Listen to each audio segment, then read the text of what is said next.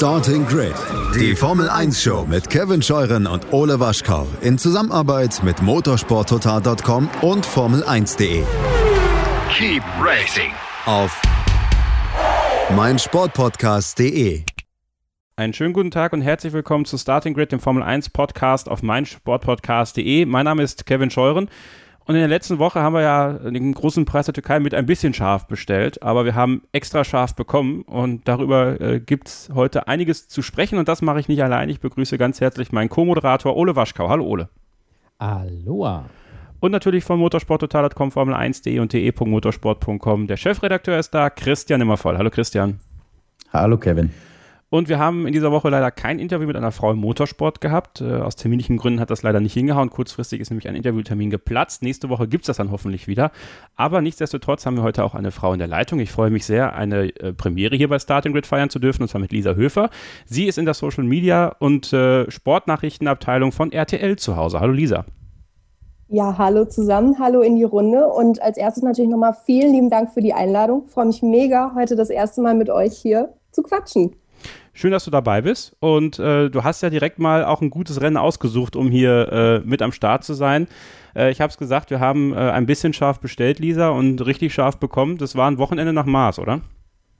Absolut. Also ich glaube, wir haben uns ja in der Vergangenheit oft an der einen oder anderen Stelle beschwert, das Rennen ist zu vorhersehbar, es sind immer die gleichen, die gewinnen, die vorne dabei sind. Ja, jetzt hatten wir wieder Lewis Hamilton, der am Ende der Sieger war, aber es war so ein vollgepacktes Wochenende, es war so unvorhersehbar in vielen Dingen. Also von mir aus, wenn die Leitung zum Wettergott steht, Kevin, ähm, gerne mal öfter ein bisschen Regen, ein bisschen ein Chaos, wo man einfach nicht weiß, was kommt. Mir hat es total viel Spaß gemacht. Für die Formel 1 war es aber am Samstag vor allem ein bisschen zu viel Regen fürs Qualifying und das ist das erste Thema, so ein bisschen mein äh, Elephant in the Room, wenn man das so will. Ähm, ich hatte am Samstag, also vielleicht nochmal zum Ablauf, Christian. Ähm, in Q1 hat man zweimal die Session unterbrochen. Vielleicht müssen wir mal kurz aufklären, warum. Ja, du weißt doch, dass ich ein Kurztag-Gedächtnis habe, wie keine Ahnung wer. ähm, ich weiß es nicht. ich sag's dir, wie es ist. Keine Ahnung. Ich, äh, Latifi war doch der zweite Zwischenfall, glaube ich, genau. oder? Der zweite Zwischenfall war Latifi, aber auch schon im ersten, äh, vor, dem, vor der ersten Unterbrechung hat man es ja auch einfach gemacht, weil es keine es hat einfach keinen Sinn gemacht zu fahren. Es war zu nass, die Autos haben sich rein. Das, stimmt, das war ja sechs irgendwas Minuten und dann genau. 3,30. So langsam kommt es wieder zurück, wenn wir jetzt drüber reden. Genau, die haben sich weggedreht ja. ohne Ende. Es war einfach keine, äh, also kein fairer Wettbewerb möglich, aber es war eben auch ein Sicherheitsrisiko. Ähm, und dann gab es, und das habe ich auch mit ihr ähm, ausdiskutiert, und deswegen kann ich das auch im Podcast hier so ansprechen, einen äh, Ad-Hoc-Kommentar von unserer Kollegin Bianca Garloff, die bereits mal hier im Podcast war vor einiger Zeit. Und ähm, die hat da mal ordentlich vom Leder gelassen und von der Formel Weichei gesprochen. Und das ging mir dann doch ein bisschen zu weit. Also ja, Boulevard und ja, äh, Kommentar, das habe ich aber auch so gesagt, aber ähm, sie hat dann die Themen komplett rausgenommen und gesagt, ja, es gab aber gar kein Sicherheitsrisiko waren noch alle langsam unterwegs, die Auslaufzonen waren groß genug und man hätte einfach weiterfahren können. Ole, und da habe ich ihr vehement widersprochen und ich weiß, du auch. Ja, definitiv, weil ähm, wenn die Autos noch nicht mal äh, beschleunigen können, äh, geschweige denn geradeaus fahren können, dann hat das äh, nichts mit Weichei zu tun, sondern mit einfach Vernunft. Also sie war ja nicht die Einzige, die da gesagt hat, ja, da hätte mal weiterfahren können. Ähm, genau. Sehe ich überhaupt nicht so, weil hier kam ja dann noch das Problem dazu, dass es nicht nur nass war, sondern dass dieser Asphalt, der ja äh, neu war, weil da ja äh, das ja über Jahre als pa äh, Parkplatz einfach genutzt wurde, äh, wurde ja vor zehn Tagen einfach nochmal neu asphaltiert und der war ja grundsätzlich schon rutschig. Das war ja auch dann am Freitag das Problem. Und das in Kombination hat sich dann ja äh, stark bemerkbar gemacht und man hat es ja auch an den Zeiten gesehen. Die waren ja unfassbar langsam, irgendwie über zwei Minuten. Und das hat einfach keinen Sinn gemacht. Und deswegen dann von Formel Weich einzusprechen, ähm, um dann wieder das Narrativ zu bedienen, ja, dass man ja bei Regen nicht mehr fahren würde, ähm, das halte ich doch für sehr großen Schwachsinn.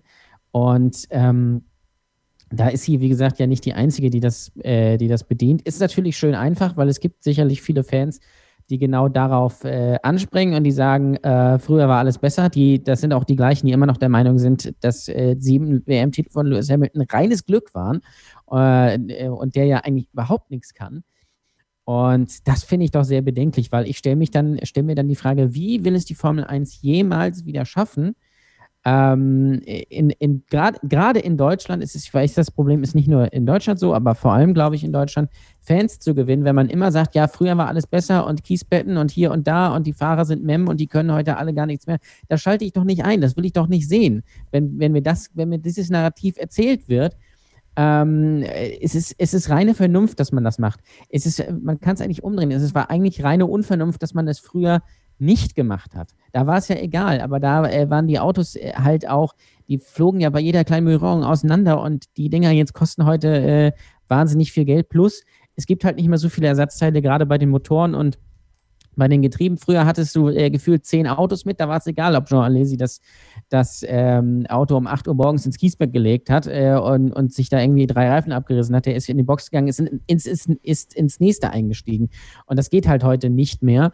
Uh, und deswegen ist es äh, auch natürlich, was die Gesundheit und die Abläufe und so weiter angeht, äh, richtig bei solchen Bedingungen, die wirklich ähm, sehr, sehr schwierig waren, ähm, nicht zu fahren. Und es ging ja dann noch weiter. Ja, da, bei dem zweiten Punkt, der im Qualifying dann passiert ist, da ist natürlich jede Kritik gerechtfertigt.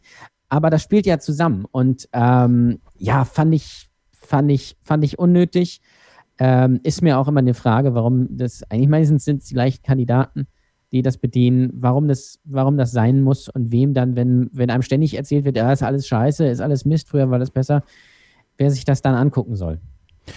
Ja, äh, auch Norman Fischer, äh, der ähm, Kollege von Christian Nimmervoll, hat in dasselbe Horn geblasen und tatsächlich, äh, ja, nennen wir ihn dann jetzt auch in diesem Zusammenhang, habe ich dann auch bei Twitter gemacht, weil ein äh, Follower dann natürlich diese Keule geschwungen hat, ah, der Boulevard, kein Wunder, dass sie so redet. Darum geht es nicht zwingend. Es ging mir eigentlich mehr darum, dass äh, sie schon ein, ein breites Publikum bedient und ob das, was sie davon, was sie will, ob das dann diese richtige, dieses richtige Ergebnis erzeugt. Denn es gibt ja mehrere Punkte, die Ola auch schon angesprochen hat, die mir dann auch auf dem, auf dem Herzen lagen. Das war einerseits die Sicherheit, gar nicht mal nur für die Fahrer, sondern auch für die Streckenposten. Und sich dann hinzustellen, einige haben das gemacht, ich habe es mit der Bianchi-Situation verglichen, haben mir dann als Antwort geschrieben, Äpfel mit Birnen weiß ich nicht zwingend, denn die Situation mit Bianchi eskaliert hier auch. Äh, aus einer Situation, die erstmal harmlos schien mit Sutils Abflug, dann kam der Streckenposten und der Bagger und der Rest ist Geschichte. So. Und ob man sich dieses Risiko, weil die Formel 1 auch, und das habe ich ja auch geschrieben, eine Verantwortung hat, ähm, den Fahrern gegenüber, den Sponsoren gegenüber, den TV-Anstalten gegenüber, ähm, einfach für die Sicherheit zu sorgen und sich aber auch zu schützen. Und das ist nämlich auch was, dieser jahrelange Rechtsstreit, den die Formel 1 dann hatte mit, dem, mit den Eltern von Jules Bianchi, wer am Ende dafür verantwortlich war, dass er verstorben ist. Ähm, sowas will man natürlich nicht nochmal. Also es hat viele, viele Facetten und das einfach darauf zu ähm, minimieren, dass man sagt, das sind Weicheier, wenn man dann abbricht, das halte ich für viel zu kurzsichtig und für ähm, sehr, sehr gefährlich, weil das schürt nämlich genau das. Wir gucken Motorsport und wir hoffen, dass sie abfliegen und sich verletzen. Im Ernstfall, im Extremfall. Das muss nicht alle äh, betreffen, aber ich finde das sehr bedenklich. Und es gab ja viele ähm, Reaktionen darauf äh, im Netz und die Kollegen von RAN haben das mal ähm, so ein bisschen zusammengefasst. Einer hier, at the real Maurice M., alter Schwede, was die am Heulen sind beim Türkisch Grand Prix. Das ist der Grund, wieso Schumacher immer der Größte bleiben wird. Der hat bei dem Wetter gegrinst, den Helm aufgesetzt und das Auto auf Pole gestellt und gewonnen. Heute, das ist unfair, dass es nass ist. Ich will nicht. Oder hier, Markus Bühner. Das sind doch alles keine Rennfahrer mehr. Bissel Regen und schon wird ein Staatsakt draus gemacht. Schumi rieb sich früher die Hände unter solchen Bedingungen. Ich kann's nicht mehr hören.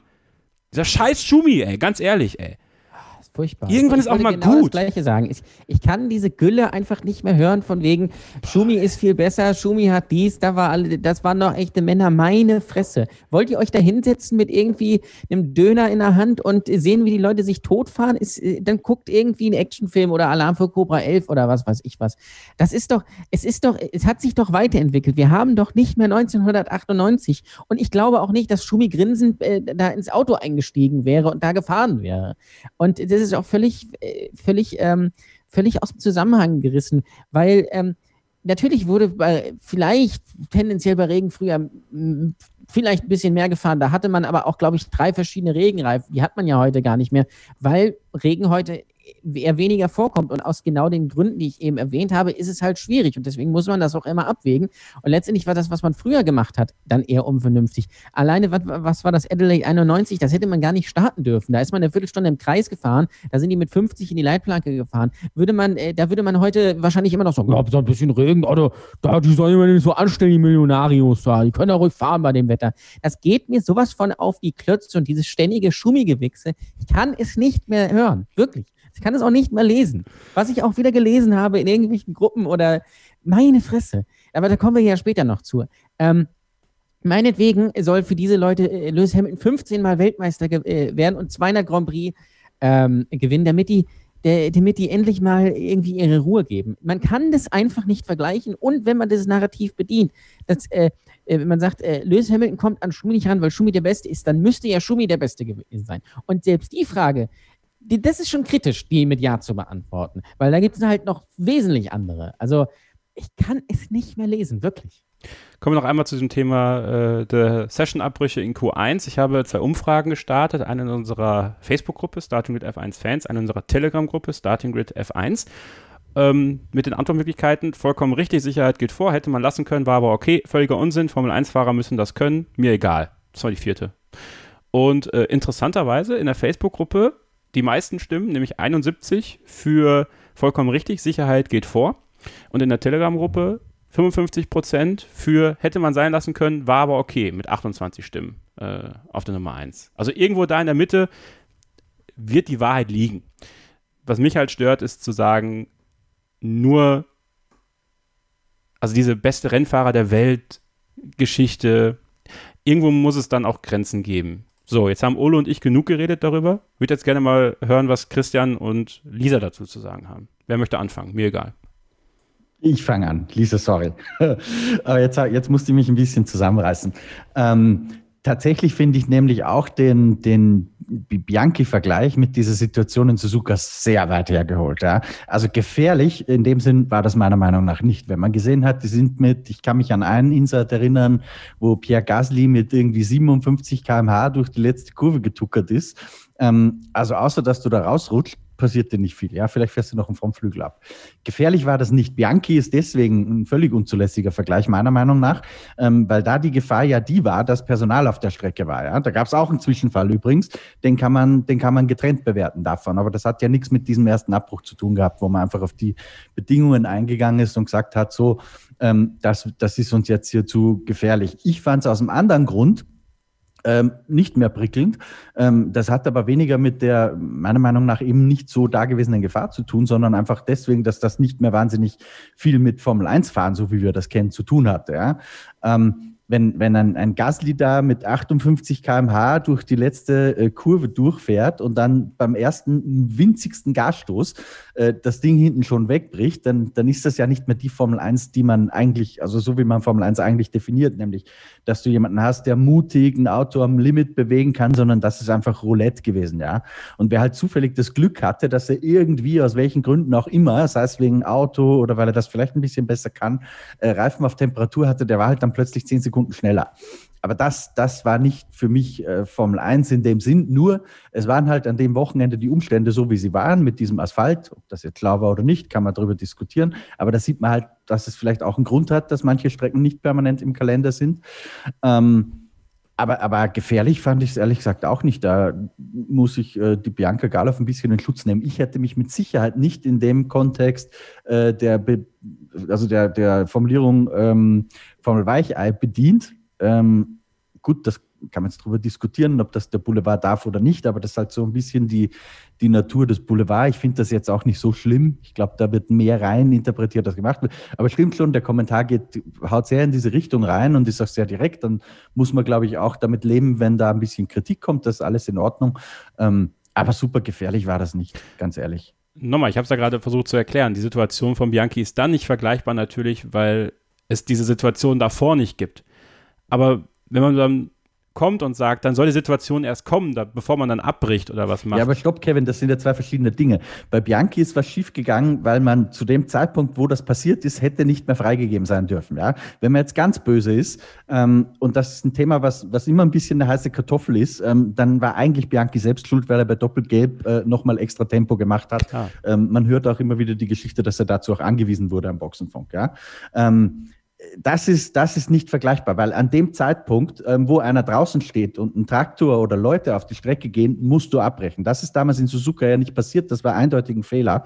Ähm, leider einer mit fatalen Folgen. Ähm, aus dem man auch meistens sehr konsequent gelernt hat. Aber um diese Situation, dass da Leute in Gefahr sind, ging es ja noch gar nicht. Ja? Ähm, Eben, aber das ist, doch, das ist doch Prävention, Christian. Du kannst doch nicht. Nein, weil, weil bis zu dem Zeitpunkt, wo einer abfliegt, das ist ja okay. Das ist Formel 1. Da bin ich bei Bianca, hundertprozentig. Aber der Anfang Erst an dem Punkt, wo einer draußen steht, dann, dann, dann greift dieses Szenario. Aber den Anfang von Q2 dürfen wir kritisieren. Ich, ich habe mir das noch zu wenig genau angesehen. Ich war im, im, ersten Moment schockiert, genauso wie Markus Eriksen, der das sofort getwittert hat, ähm, dass die freigegeben haben, als der, weil das ist ja eine Bianchi-Situation, ja, in, in, dem, in dem Fall dann. Die Geschichte mit Latifi, glaube ich, war Kurve 8. Ja. Ähm, soweit ich das dann gesehen habe, und ich habe es mir noch nicht nochmal äh, detailliert angeschaut, ich habe es nur aus dieser Heli-Perspektive, die da im, im, TV halt übertragen wurde, gesehen, äh, waren die tatsächlich weg, als die ersten Autos da vorbeigekommen sind. Da bin ich mir aber nicht sicher. Das habt ihr vielleicht schon besser gesehen gesehen. Aber und dann ist es okay, wenn, wenn das so ist. Ja, gut. Also ich, meine, eine Onboard gesehen zu haben, wo äh, man das äh, Vehikel eben noch sehen kann. Nur ist ja die Frage, ob man was freigibt äh, in, in, in, der Hoffnung, es könnte dann weg sein, bis das erste Auto vorbei. Äh, Absolut, geht auch nicht, weil es kann ja jemand stolpern oder weiß der Geier was. Ja, ja eben. Ich, Anstatt dann einfach zu sagen, äh, okay, dann warten wir die 30 Sekunden nochmal ab, dann ist das weg und dann fahren wir mal los. Ähm, Gerade in dieser Situation wenn dieser Asphalt halt so rutschig ist, etc. Und nochmal zu dem ersten Punkt. Ähm, natürlich kann man sagen, okay, die Situation ist nicht entstanden und so weiter. Und ja, äh, aber ich, man kann dieses Formel Weich eben auch darauf beziehen, dass sie eben halt einfach auch nicht gerade ausfahren konnten. Und dann macht es auch einfach keinen Sinn, weil ich will ja auch nicht die, die, die Fahrer damit irgendwie 60 km/h um den Kurs schleichen sehen. Und dann habe ich äh, auf, einem, auf, einer Renne, auf einer Rennstrecke von 5,3 Kilometern habe ich Rundenzeit von 2,30 oder sowas. Das, äh, das ist ja noch langsamer als der Porsche Supercup. Ähm, bevor, bevor wir noch weiter von diesem Latifi-Zwischenfall wegdriften, Ole, vielleicht darf ich noch kurz, ich habe mir das gerade rausgesucht, ja. ähm, was Michael Masi nach dem Rennen dazu gesagt hat. Also er sagt, zu dem Zeitpunkt, als freigegeben wurde, hat äh, die Rennleitung von den lokalen Streckenposten vor Ort, das sind ja meistens äh, in dem Fall Türken, ähm, die Antwort bekommen, dass das, wenn die da sind, äh, wird alles in Ordnung sein. Ja? Äh, der sagt dann hier wörtlich, looking at everything, I was more than comfortable with the local assurances on that basis. Ähm, with the benefit of hindsight, also im Nachhinein würde man es vielleicht anders machen. Das räumt. Der hat sich gemutet, Christian, vor lauter Frust hier. Ah, Entschuldigung. Im, Im, Nachhinein würde man es vielleicht anders machen, äh, sagt er auch noch. Also das, das zeigt schon an, dass diese Situation tatsächlich wahrscheinlich ein Fehler war. Wo der entstanden ist, ist aber, glaube ich, tatsächlich eher ähm, beim, beim wirklichen Streckenposten direkt da draußen in Kurve 8, weil der wahrscheinlich zurückgegeben hat an die Rennleitung, wir sind klar. Also so lese ich das, was Michael Masi da gesagt hat. Lisa, möchtest du auch noch ja, ihr habt ja schon total viele Argumente um, auf den Tisch gebracht. Im Endeffekt, glaube ich, können wir uns total einig sein. Wir wollen Racing sehen. Es ist nie schön, wenn es eine Unterbrechung gibt. Ich sehe auch total gerne Qualifyings, das Rennen im Regen. Es bringt einfach nochmal eine ganz andere Varianz rein. Aber ich muss auch sagen, ich bin jemand, mir ist es lieber, es läuft alles sicher ab, es gibt keine Gefahren und wir warten im Zweifel fünf Minuten länger, weil, wie ihr auch angedeutet habt, ne, es war jetzt nicht nur, dass es geschüttet hat, wir hatten die Situation mit dem Asphalt, wir hatten eine Strecke, die für den einen oder anderen ähm, sehr, sehr neu war. Was macht es für einen Sinn, dann ähm, bei strömendem Regen mit 50, 60 km/h da um die Strecke zu schleichen? Das ähm, ist für mich dann auch nicht mehr die Formel 1, wie ich sie sehen will. Und auch wenn wir jetzt um die Thematik ähm, herumreden mit, das sind ja jetzt alles Weicheier, ähm, das finde ich ist so eine Aussage, da kann ich auch einfach nicht mitgehen. Ähm, wir sind jetzt Gott sei Dank an so einem Punkt in der Formel 1, wo sehr, sehr viel für die Sicherheit gemacht wird, wo das sehr ernst genommen wird. Ich glaube, es gab auch ähm, große Debatten, als das Halo eingeführt wurde. Braucht es das jetzt? Und Mensch, früher, als Niki Lauda noch gefahren ist und selbst nach dem Unfall hat er sich nicht aufhalten lassen, das waren noch echte Männer. Das sind dann leider echt so Aussagen, wo ich sage, das ist absoluter Quatsch. Ich bin froh, dass wir da genau hingucken, dass die Formel 1 da genau hinguckt, dass man eben kein Risiko eingeht und dass wir nicht jedes Jahr diverse Todesfälle haben und dass es einfach nicht mehr so ist wie vor 20, 30, 40 Jahren.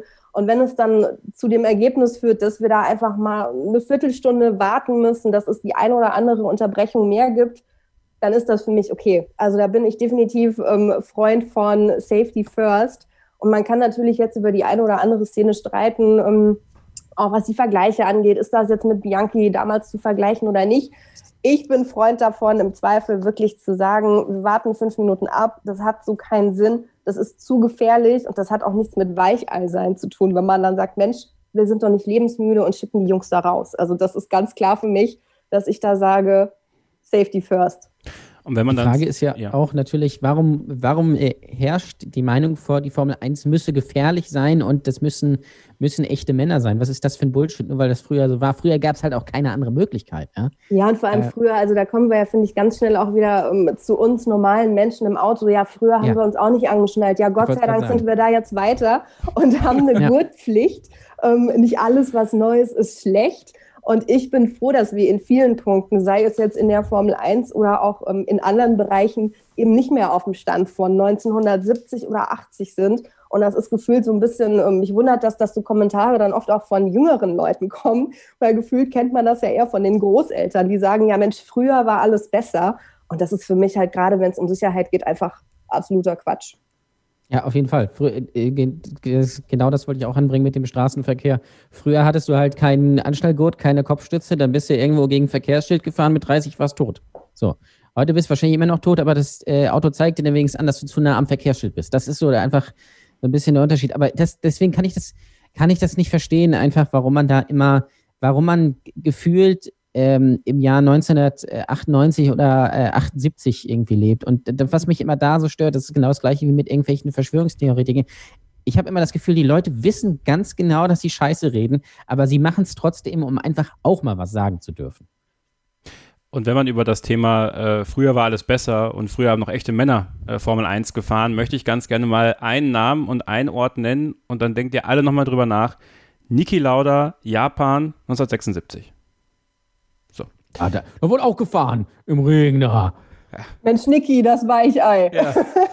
Aber. ja, brauchen wir nicht drüber sprechen, Kevin. Ja. Absolut richtig. Ich finde, Lisa, und damit bringen wir das zu einem positiven Ende, dadurch, dass man ein bisschen länger gewartet hat und die Strecke sich abgetrocknet hat, haben wir, finde ich, am Ende genau das Regenqualifying gesehen, was es eigentlich sein sollte. Da war es dann aufregend, es war anstrengend für die Fahrer, aber es war, wie gesagt, zu keiner Zeit dann am Ende gefährlich und wir hatten mit Lance Stroll einen neuen Pole-Sitter in der Formel 1.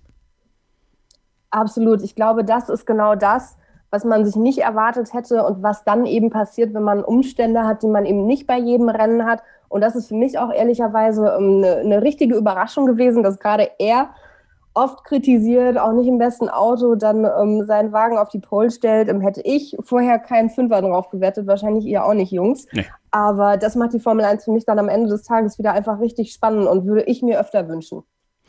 Aber es war am Ende kein gutes Rennen für unseren Lancelot und äh, über das sprechen wir dann. Nach einer kurzen Pause geht es weiter mit der Analyse des großen Preises der Türkei. Wenn ihr eure Meinungen äh, auch gerne gegen Ole und mich, wie auch immer geartet, kundtun möchtet. Ich freue mich jetzt schon auf die äh, Ein-Sterne-iTunes-Bewertung, weil wir die Schumi-Fans beleidigt haben. Ist mir aber egal. Macht es gerne, ja. Ihr könnt äh, jederzeit schreiben in den Gruppen äh, bei Twitter und äh, wir hören uns das an. Ähm, und wenn ihr gute Argumente bringt, sind wir auch von unserer Meinung abzubringen. Vielleicht. Ne? In diesem Sinne, kurze Pause und dann geht's weiter mit Starting Grid, dem Formel 1 Podcast auf meinsportpodcast.de. In rund 40 Folgen habt ihr mich jetzt schon sagen hören, I want to tell you about the Beatles. Ich habe euch die Geschichten zu ihren Alben und ihren Songs erzählt, euch ihre wichtigsten Wegbegleiter und Vertraute vorgestellt und natürlich die Orte, die für die Bandgeschichte eine wichtige Rolle spielten. Habt ihr die drei bisherigen Staffeln schon durchgehört? Nein? Na, worauf wartet ihr dann noch? Rein in den Podcatcher eurer Wahl und einfach mal losgehört. Und folgt gerne auch unserem Instagram-Kanal iwtty-Beatles Podcast. Willkommen zurück zu Starting Grid, dem Formel 1 Podcast auf meinsportpodcast.de. Kevin Scheuren, Ole Waschkau, Christian Nimmervoll, der Chefredakteur vom Motorsport Network Germany und Lisa Höfer von RTL sind heute alle hier zusammen, um über den großen Preis der Türkei im Intercity Istanbul Park zu sprechen. Ähm, Und wir kommen jetzt mal ein paar, äh, zu ein paar Verlierern und Gewinnern des Rennens. Äh, natürlich der absolute Gewinner Lewis Hamilton, siebter Weltmeistertitel, werden wir später darüber sprechen. Aber wir fangen mal mit den Verlierern des Rennens an. Und äh, Christian, ich glaube, da kann man allen voran einfach mal äh, Lance Stroll nennen, der mit großen Ambitionen von der Pole gestartet ist, auch einen richtig guten ersten Stint hingelegt hat. Ja, aber dann ging es äh, rasend schnell bergab und dann setzte wieder der typische Lance Stroll-Frust ein. Ja, und damit hat er sich tatsächlich keinen Gefallen getan. Also ich werde das gleich ein bisschen relativieren und warum erkläre ich auch. Aber tatsächlich, äh, als wir das Rennen gestern verfolgt haben und er ja, und das spricht erstmal für ihn, ja. ähm, nicht Reifen wechseln wollte zu dem Zeitpunkt oder nicht mehr den Intermediate wollte, ähm, da hat ihm das Team einfach widersprochen und nicht auf seinen Instinkt vertraut. Ich weiß nicht, ob es da vielleicht auch eine Vorgeschichte gibt, dass man sagt, okay, da hat der Lenz noch zu wenig Erfahrung, da holen wir mal lieber rein, wie auch immer. Ähm, aber anstatt dann halt zu akzeptieren, dass er jetzt seinen Kopf nicht kriegt, äh, hat er halt echt direkt rumgenörgelt. Ob das jetzt berechtigt war oder nicht, ist natürlich von außen immer ein bisschen schwierig zu bewerten.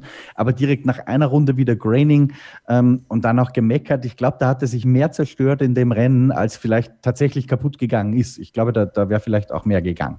Im Nachhinein muss man ihn natürlich ein bisschen in Schutz nehmen, weil Racing Point heute im Laufe des Tages ähm, und das fand ich ein bisschen merkwürdig übrigens, dass man da ein großes Brimborium auf Social Media gemacht hat mit Presseaussendung Pipapo und auch dafür gesorgt hat, dass einige ausgewählte Journalisten, darunter auch Kollegen von mir, das vorab bekommen haben, also möglichst große Aufmerksamkeit auf dieses Thema. Aber wie dem auch sei, das soll sich jeder selbst dann reinmachen. Ähm, aber wir haben erfahren, dass auf der Unterseite des Frontflügels ähm, offensichtlich irgendwas weggebrochen ist, wie auch immer. Ähm, und da äh, hat dann wohl Downforce gefehlt, was zu diesem Untersteuern geführt hat und auch zu diesem äh, Graining, zu diesem erhöhten. Also das ist die Erklärung, da war er wohl nicht ganz selbst dran schuld. Was jetzt natürlich viele sagen, gut, Unterseite Frontflügel, haha, äh, kann man natürlich nicht sehen, auch ein bisschen merkwürdig, wie sie es äh, kommuniziert haben ich glaube das jetzt einfach mal, weil bis dahin, und auch das muss man Lance Stroll positiv anhaben, war das ein mega Rennen. Also auch natürlich ein bisschen Glück gehabt. Ähm, Im Qualifying schon war Perez der Schnellere, wurde dann von Giovinazzi aufgehalten, hätte eigentlich nicht auf Pole stehen sollen, hatte auch den Vorteil, dass da kein Spray war ähm, in der Führungsposition. Aber ansonsten, das war lupenrein, was er dahin gemacht hat, ist denen auf und davon gefahren. Also Chapeau, hätte ich ihm nicht zugetraut, gebe ich gern zu. Bin ich also zu hart beim Urteil gewesen, Lisa, ihn als einer der Verlierer des Rennens zu bezeichnen? Ich glaube, wenn wir am Ende des Tages aufs Endergebnis sehen, ähm, er ist von Pole ins Rennen, kommt dann auf dem neunten Platz ins Ziel, dann ist, glaube ich, das Urteil Verlierer nicht so hart, weil ich glaube, er selber und ähm, vielleicht der ein oder andere Fan hat sich auch ausgemalt, das wird was mit dem Podium, wenn er den Start denn halbwegs meistert. Und das war ehrlicherweise auch das, was mich am meisten überrascht hat. Ähm, er ist da wirklich cool geblieben, ist straight vorne weggefahren, hat das wirklich gut gemeistert. Ich meine, es war für ihn auch die erste Pole, eine ganz neue Situation, ähm, die er auch so noch nicht hatte, die er wirklich, ähm, finde ich, gut gemacht hat. Und ich war dann ehrlicherweise auch sehr verwundert, ähm, was denn dann plötzlich passiert ist, weil man ja von außen nicht wirklich sehen konnte, okay, ist da was kaputt, stellt er sich gerade einfach schlecht an. Dann noch diese Jammerfunksprüche dazu, das war für mich auch der Moment, wo ich dachte, okay, jetzt kippt das hier aber richtig. Und ich glaube, wenn wir rein auf ähm, die Punkte, die er jetzt mitgenommen hat, schauen und das, was vielleicht möglich gewesen wäre, ist der Stempelverlierer definitiv in Ordnung. Christian, du hast auf deiner Facebook-Seite Formel 1 Insight mit Christian Nimmervoll aufgerufen, ein paar Fragen zu stellen. Wenn es okay ist, würde ich die Fragen, die die Leute an dich gestellt haben, auch ein bisschen in die Runde geben. Ist das in Ordnung, Christian? Ja, natürlich. Super. Deswegen haben wir es ja gemacht. Äh, Charlotte Scrivens schreibt, äh, Ole, die Frage gebe ich an dich. Ich glaube, Stroll kann im nächsten Jahr viel von Sebastian lernen, vor allem auf der menschlichen, aber auch auf der fahrerischen Seite. Nach dem Rennen von Sebastian kann man dem, glaube ich, auch nur zustimmen, aber generell auch, äh, Ole, ne? Ja, natürlich. Das habe ich ja auch schon äh, gesagt, als der Wechsel hier verkündet, äh, nicht hier verkündet wurde, sondern verkündet wurde von Sebastian Vettel zu Racing Point, dass der ganz große Gewinner äh, Lance Stroll ist. Weil er hat einen viermaligen Weltmeister, 53-fachen Grand Prix-Sieger an seiner Seite, der ihm äh, alle Tricks und Kniffe beibringen kann und der eigentlich alles erreicht hat und so selbst so sein, sein kann, dass er das auch weitergeben kann. Und ähm, äh, das Ding ist bei Lance Stroll, ähm, ab und er, er, hat diese Sternstunden, so wie jetzt an diesem Wochenende oder so wie das eine oder andere Mal er auch schon gezeigt hat, die hat er. Er, ich glaube, er hat einfach sein Nervenkostüm nicht unbedingt äh, unter Kontrolle. Ich glaube, er ist ein sehr un unsicherer Typ an, an sich. Ähm, aber man sieht ja, wenn er es dann mal hinkriegt, wenn es für ihn passt, dann, ähm, dann zeigt er eine äh, unglaubliche Leistung. Und ich muss sagen, ich habe so ein bisschen mitgelitten mit unserem äh, Lancelot, weil es, er hat ja ungefähr die Hälfte des Rennens oder sogar über die Hälfte des Rennens souverän angeführt äh, von der Pole bei nicht einfachen Bedingungen. Und gerade als, äh, als Erster hast du natürlich den Vorteil, dass du keinen Spray hast. Du kommst aber auch an jeder Strecke der Stelle halt als erstes vorbei. Äh, und wenn sich da eben was ändert, dann ähm, kannst du halt nicht auf die anderen reagieren. Und das hat er sehr gut gemacht. Ähm, und letztendlich war es sehr unglücklich. Ich glaube, er konnte da vielleicht gar nicht so viel machen. Die Reifen waren dann halt so ein bisschen mehr am Ende als bei Sergio Perez. Man hätte aber auch sagen können, ähm, man lässt ihn draußen, weil genau das war ja bei den anderen der Schlüssel dann zum Erfolg, dass sie sich quasi die Reifen so weit abgefahren haben, dass es dann Slicks waren. Das hat ja Toto Wolf dann auch zu Lewis Hamilton gesagt, fam äh, famose Leistung mit den Slicks am Ende. Ähm, das war jetzt letztendlich genau der Fehler, weil er dann die äh, Intermediates, was wir auch bei anderen gesehen haben, nicht zum Laufen gebracht hat. Und dann ist er natürlich dann, dann sauer, was ich auch sogar nachvollziehen kann in dieser Situation. In anderen Situationen, die in der Vergangenheit waren, nicht so unbedingt, aber hier äh, auf jeden Fall. Und äh, hätte, ich glaube, wäre er äh, nicht in die Box gegangen, dann hätte er schon vielleicht nicht unbedingt, weiß nicht, ob er gewonnen hätte, aber das Doppelpodium für Racing Point wäre auf jeden Fall drin gewesen. Von daher extrem schade. Aber natürlich muss ich die Lanze für Lance an dieser Stelle äh, brechen.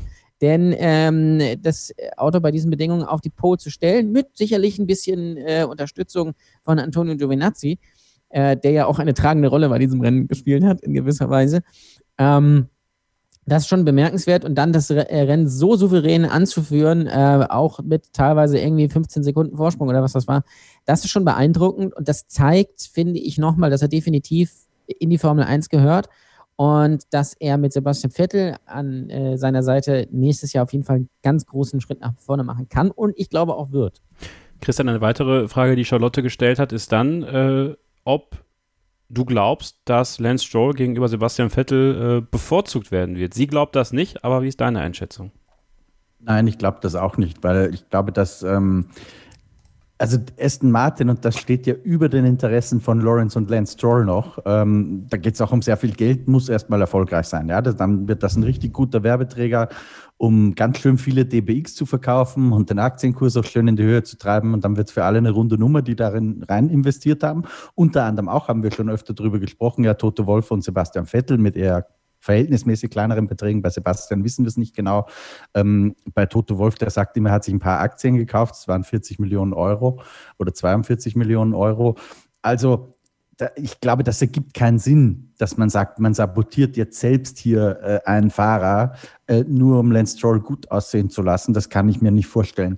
Wenn es jetzt, ähm, wenn die beiden wirklich Kopf an Kopf sind und gewisse Situationen ähm, passieren, dann glaube ich nicht, dass Sebastian Vettel einen Nummer 1 Status haben wird. Ja, so wie es äh, letztes Jahr noch am Anfang zumindest der Saison gegenüber Charles Leclerc war. Also ich glaube, ich glaube auch nicht, dass es umgekehrt sein wird, aber es, es ergibt keinen Sinn, meiner Meinung nach. Es sei denn, und das ist ja in jedem Team, glaube ich, so, es zeichnet sich ab, dass einer der Fahrer einfach äh, bessere Chancen in der Weltmeisterschaft zum Beispiel hat. So wie es auch bei Hamilton Bottas seit Jahren immer wieder passiert. Ähm, das ist dann halt so, das ist Dynamik, aber ich glaube nicht, dass es da von vornherein irgendwelche Orders geben wird, kann ich mir nicht vorstellen. Dann lassen wir Lance Lance an dieser Stelle und kommen zum nächsten Verlierer. Ähm, es ist quasi ein ganzes Team für mich. Äh, Red Bull Racing an diesem Wochenende, Lisa. Ähm, auch da vor allem Max Verstappen, nachdem er ja tragisch Zweiter geworden ist am Samstag und sehr, sehr frustriert war und an einer Mülltonne saß und vielleicht, äh, weiß ich nicht, sich, sich mehr geärgert hat, als er eigentlich hätte müssen, haben wir dann so ein bisschen den alten Max Verstappen gesehen. Ein bisschen ungeduldig, ein äh, bisschen übermütig, gegen Checo Perez abgeflogen und danach nicht mehr wirklich äh, auf der Höhe gewesen. Also war, glaube ich, vollkommen raus ab dem Moment. Alex Albon, der kurzzeitig wirklich die Möglichkeit hatte, meiner Meinung nach das Rennen sogar zu gewinnen. Ja, äh, ich habe es ja vollmundig behauptet, Albon gewinnt das Ding morgen am Samstag, aber das hat nicht geklappt und ich glaube auch, er hat jetzt tatsächlich seine letzte Chance vertan, denn auch er hat sich unnötig weggedreht und sein Rennen weggeschmissen, musste sich am Ende sogar noch von Max Verstappen überholen lassen oder wurde überholt, wie auch immer. Also für Red Bull Racing muss man sagen, ähm, war die Türkei wie einst 2010 bei Verstappen und We äh, Verstappen, äh, Vettel und Weber äh, nicht gerade das beste Pflaster. Ja, definitiv ein Wochenende, was man da wahrscheinlich ganz, ganz schnell aus den Köpfen kriegen will. Also gerade Max Verstappen, glaube ich, hat sich das am Samstag ganz, ganz anders vorgestellt, dass dann gerade so ein Lance Stroll um, ähm, das Auto auf die Eins stellt und um, ähm, ihm da quasi nur den zweiten Rang lässt. War schon wirklich ein Stich. Du hast das Foto an der Mülltonne angesprochen. Aber da hatte er ja noch das Rennen vor sich. Ich glaube, da ähm, kann man den Schalter dann schnell umlegen. Da muss man den Schalter dann auch schnell umlegen, weil man ja wirklich weiß, wenn es zählt, dann ist der Max da gerade im Regen immer, immer wirklich krasse Leistungen gezeigt aber einfach zu ungeduldig. Du hast es angesprochen, mit der Brechstange an Checo Perez vorbei.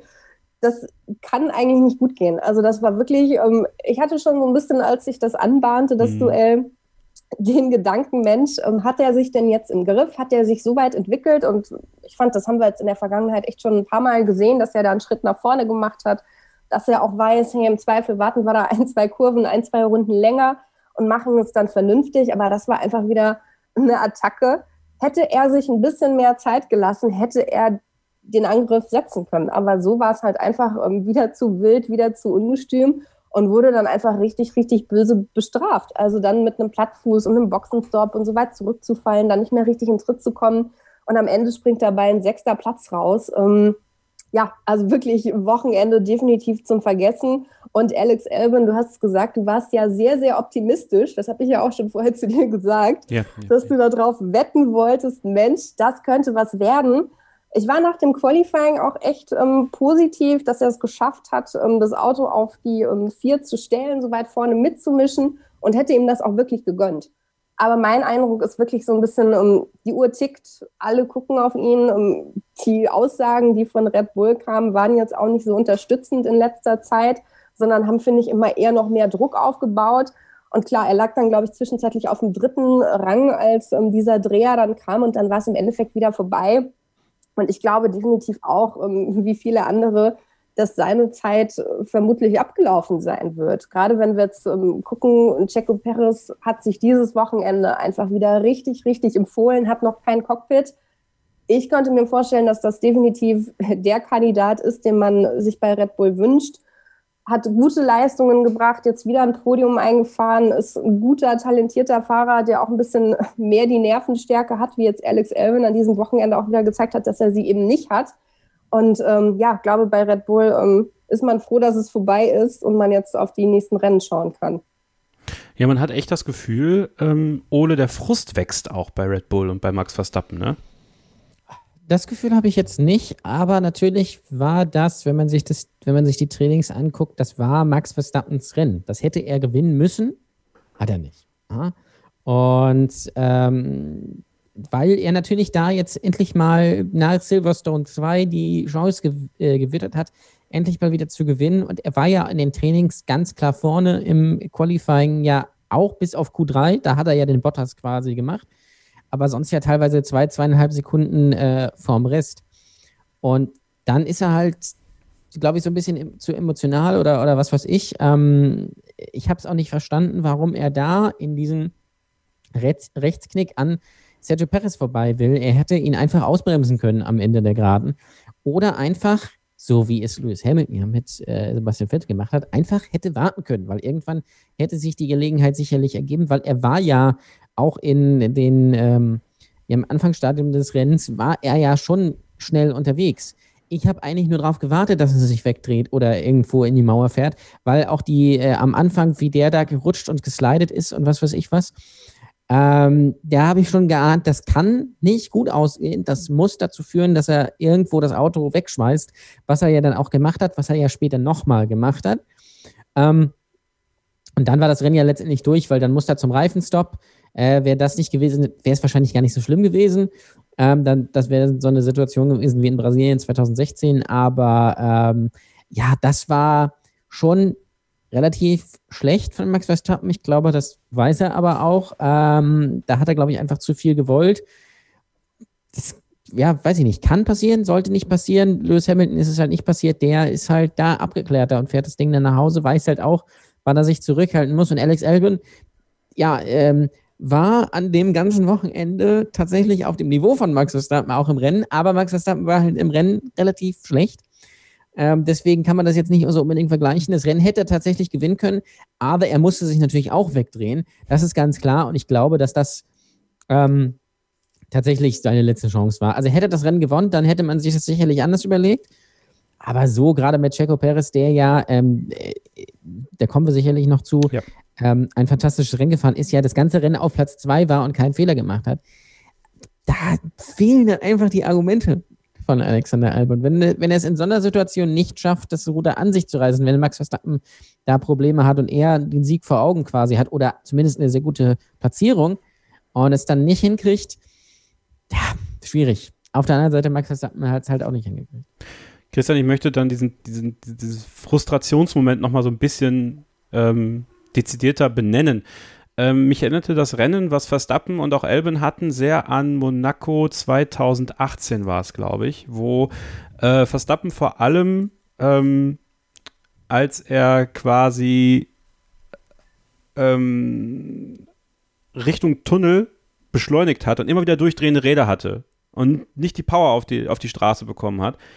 Ähm, das hat sich jetzt irgendwie wieder gezeigt. Ich fand, das war sehr, sehr offensichtlich, dass der Honda-Motor extreme Probleme im Antritt hatte, genau an der Stelle, wo es eigentlich am wichtigsten war, diesen Antritt zu haben. Also sie sind immer wieder angefahren, sind im Streckenverlauf immer gut rangekommen, aber dann diese letzte Kurve vor Start und Ziel, da sehen wir das Problem, dass entweder fehlte Power oder ähm, ja eben dieser, dass, dass, dass der Motor wirklich zugebissen hätte. Und ich glaube halt schon, dass das ein Riesenproblem werden könnte. Und wir wissen ja, dass äh, Red Bull und Motorenpartner jetzt nicht die geduldigste aller Beziehungen darstellt. Gut, die Beziehung ist ja eh schon beendet, de facto. ja, aber ja. trotzdem bauen ähm, sie ja noch, ne? Ja, ja. Hm, schwer zu sagen. Also ich, ich tue mich schwer damit, dass jetzt aus den Istanbul-Bildern, die wir da so gesehen haben, äh, so dezidiert rauszulesen, dass ich sagen würde, das reicht für mich, um es auf den Motor äh, äh, zu schieben, weil wir, wenn du dich zurückerinnerst, wir haben auch in Österreich schon gesehen, im Trockenen in Österreich, äh, dass dieses Auto einfach extrem unruhig war. Mhm. Und das haben sie im Laufe der Saison ein bisschen besser in den Griff bekommen.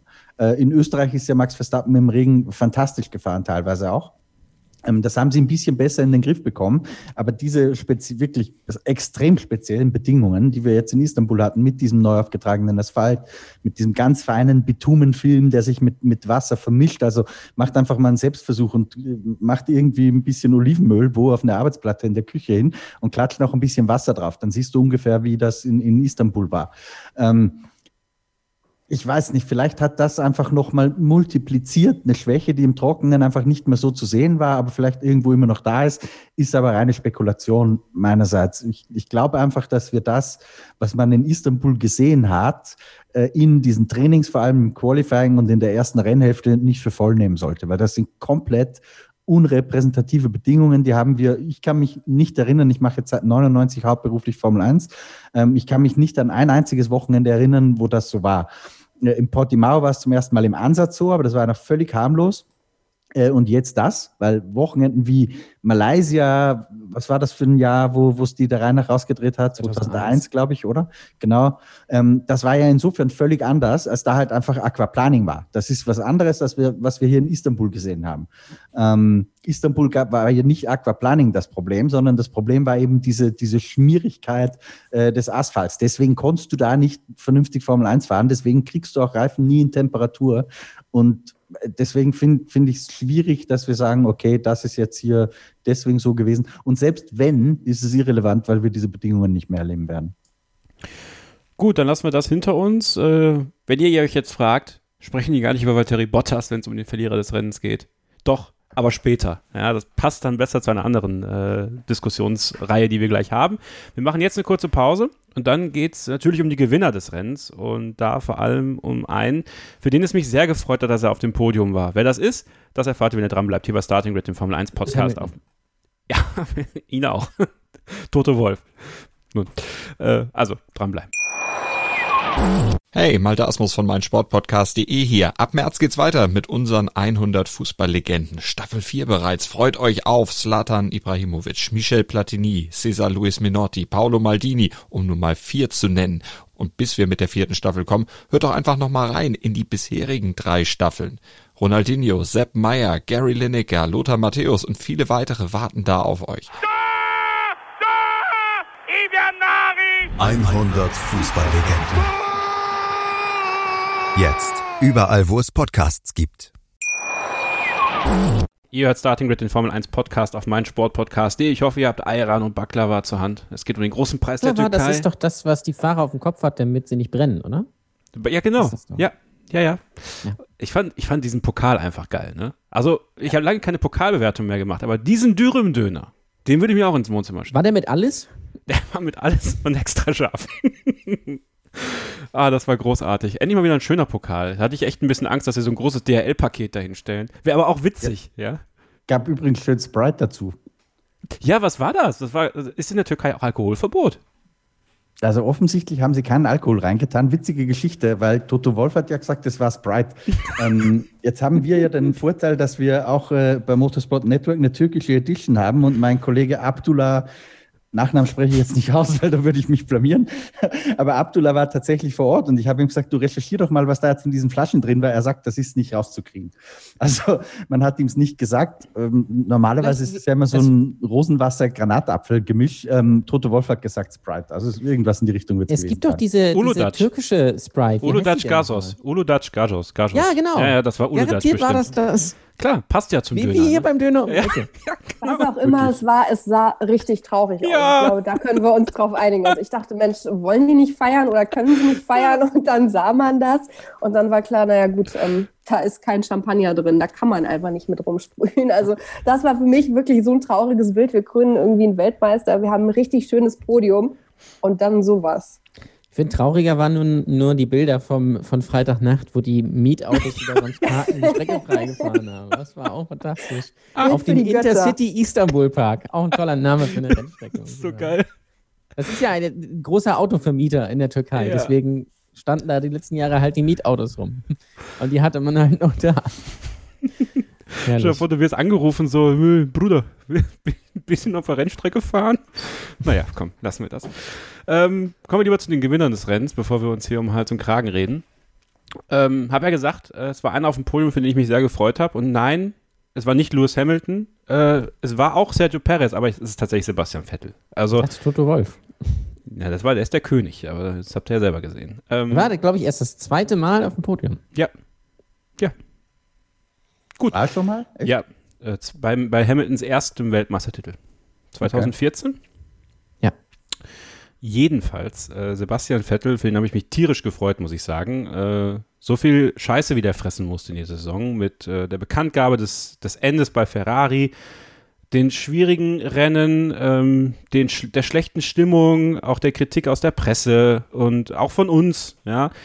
Muss ich tatsächlich sagen, so, ähm, das war eine herausragende Leistung, Lisa, ne?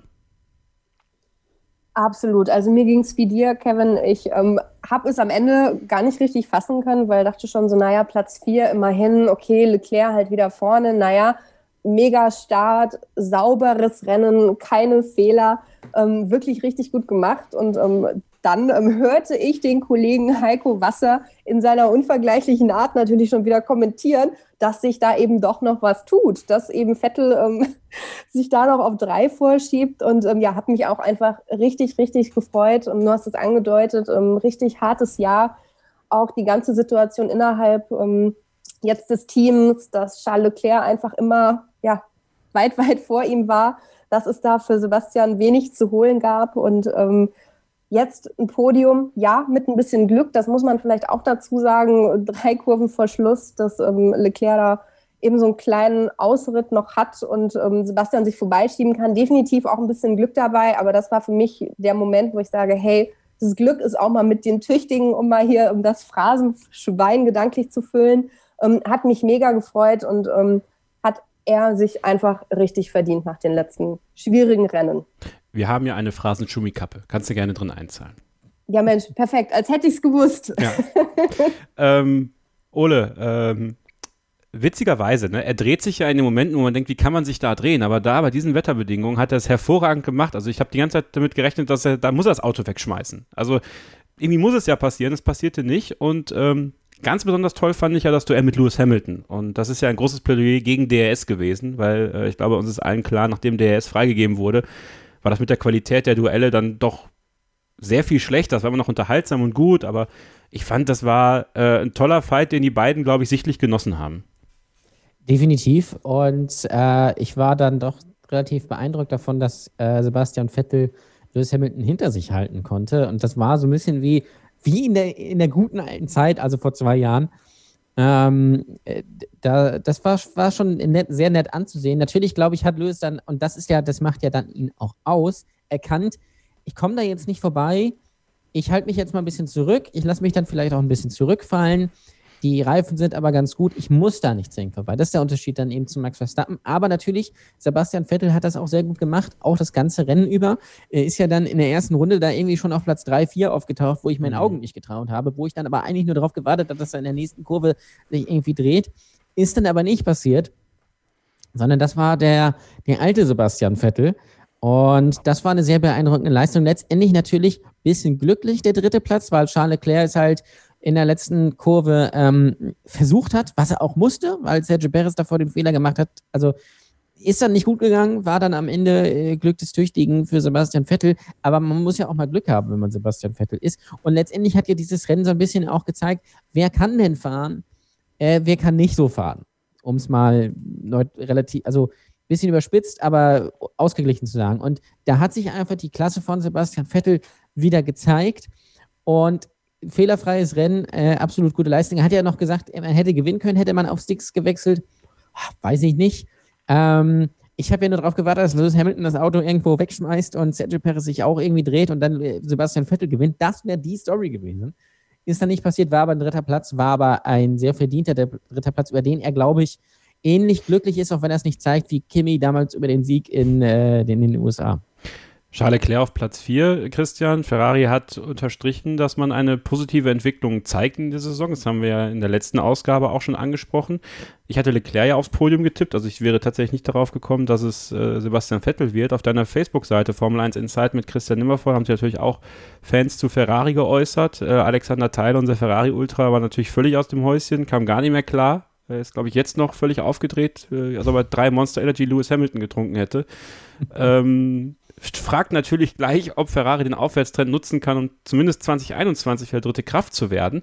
Kannst du gleich beantworten. Eine Frage, die ich noch viel interessanter fand, die kam von Basti. Bei nassen Bedingungen war Vettel auf Augenhöhe oder sogar schneller als Leclerc. Umso trockener es wurde, desto mehr drehte sich das wieder. Am Ende hatte Leclerc seine Reifen mehr ruiniert als Vettel und so wurde es dann wieder eng. Unterstreicht dieser Ablauf die Vermutung, dass das Auto einfach mehr auf Leclerc zugeschnitten ist? Sehr interessante Frage, Christian. Das ist grundsätzlich bestimmt so. Also den Eindruck, da reden wir auch schon die ganze Saison eigentlich drüber. Ich würde ich würd generell bei der Bewertung von Sebastian Vettels Leistung gestern, die wirklich hervorragend war für seine Verhältnisse dieses Jahr. Ähm, vor allem hat er in dieser wirklich kritischen Phase halt die Nerven bewahrt und keinen Fehler gemacht und so ein bisschen die richtigen Instinkte gehabt. Das hat ihn in eine Position gebracht, dass er zur Rennmitte äh, 35 Sekunden vor Leclerc war. Zur Wahrheit der Vettel-Analyse in Istanbul gehört aber auch, dass er diese 35 Sekunden, dass es dann ein bisschen repräsentativere, weniger lotterieartige Bedingungen waren, auch wieder alle verloren hat. Ähm, und letztendlich eigentlich von, von der Performance her hinter Leclerc ins Ziel gekommen wäre. Ähm, aber gut, die Fehler hat halt Leclerc gemacht und Sebastian nicht. Und deswegen war es dann auch verdient und ich habe mich auch sehr, sehr für ihn gefreut. Aber ich glaube, das muss man schon im richtigen Kontext sehen. Als es halbwegs normal war von den Bedingungen, war Leclerc äh, wie eh und je der klar schnellere Ferrari-Pilot. Wird Ferrari, ähm, geht Ferrari wieder auf Nummer drei zu? Ich glaube, nächstes Jahr ganz sicher und meiner Meinung nach auch dieses Jahr schon. Also da fehlen jetzt in der WM noch äh, 24 Punkte, drei Rennen so wie die Formkurve aktuell ist, ist das nicht völlig ausgeschlossen, dass da Ferrari in diesem äh, Kampf um den dritten Platz auch noch ein Wörtchen mitredet. Das zugegeben, äh, ein, ein, es wird schwierig, weil Ferrari halt leider, äh, muss ich da ein bisschen kritisch sein, halt auch eher nur auf Leclerc angewiesen ist. Ich glaube nicht, dass jetzt, wobei vielleicht löst sich ein Knoten beim Sebastian im Kopf, wer weiß das. Ähm, das wäre natürlich gut und wichtig, weil Ferrari braucht jetzt zwei Autos, wenn sie noch Dritter werden wollen. Dann glaube ich, geht das, weil schon seit äh, diesem Doppel-Italien-Fiasko Monza Mugello, das wir hatten, eigentlich sukzessive wirklich jedes Update, äh, das da kam und das waren ein paar kleine, hat eigentlich immer angeschlagen. Man muss aber, glaube ich, fairerweise sagen, dass der dritte Platz in der Konstrukteurswertung für Ferrari sehr, sehr schmeichelhaft wäre in dieser Saison, Christian. Ne? Ja, aber ich Oder glaube, den werden sie nicht erreichen. Also, das, also dafür sind die anderen Teams halt auch zu konstant. Ähm, das glaube ich nicht. Dafür müsste halt Sebastian Vettel jetzt die drei Rennen wirklich auf einem Niveau mit Charles Leclerc sein. Und das halte ich doch eher für ausgeschlossen. Aber in, nächstes Jahr könnte es natürlich spannend werden und da Platz drei möchte ich mich, möchte ich mich nicht trauen, das zu sagen, weil ich glaube, Aston Martin mit dann eben Sebastian Vettel und Lance Stroll, die werden ganz gut dastehen und auch die anderen Teams sind ja keine Nasenbohrer. Ich glaube aber, dass der Aufwärtstrend doch schon sehr gut ist und nächstes Jahr hat man natürlich Carlos Sainz mit äh, im Team, der wieder ein hervorragendes Rennen gefahren ist, der ja Fünfter geworden ist, nur zweieinhalb Sekunden hinter Sebastian Vettel eben ins Ziel gekommen ist. Und diese Kombination aus Leclerc und Sainz, die könnte doch sehr spannend werden. Wahrscheinlich nicht auf eine Runde, aber was die Konstanz gerade in den Rennen angeht, ähm, sehe ich da doch ganz gute Karten für Ferrari nächstes Jahr. Man muss auch vielleicht noch, Kevin, zu dieser Ferrari äh, Platz 3 Diskussion eins hinzufügen. Ich glaube, dass Ferrari, ehrlich gesagt, ziemlich wurscht ist, was 2021 ist. Vielleicht nicht komplett, aber das ist nicht deren Priorität. Die Priorität und dieses Programm ist komplett ausgerichtet auf 2022, weil dann werden die Karten vom Reglement her komplett neu durchgemischt. Und ich glaube, dass wir da gerade eine ein bisschen ähnliche Situation haben wie die vor der Einführung der Hybridformel. Weil wenn wir uns zurückerinnern, 2014 kam dieser neue Motor, der alles durcheinandergewirbelt hat. Und damals gab es ja auch äh, die Diskussion, Norbert Haug, dem habe ich gerade drüber gesprochen, auch übrigens äh, Resource Restriction Agreement, was ja nicht ein Budget Cap war, aber de facto ging es auch in die Richtung, man, man haut jetzt hier die Ressourcen runter.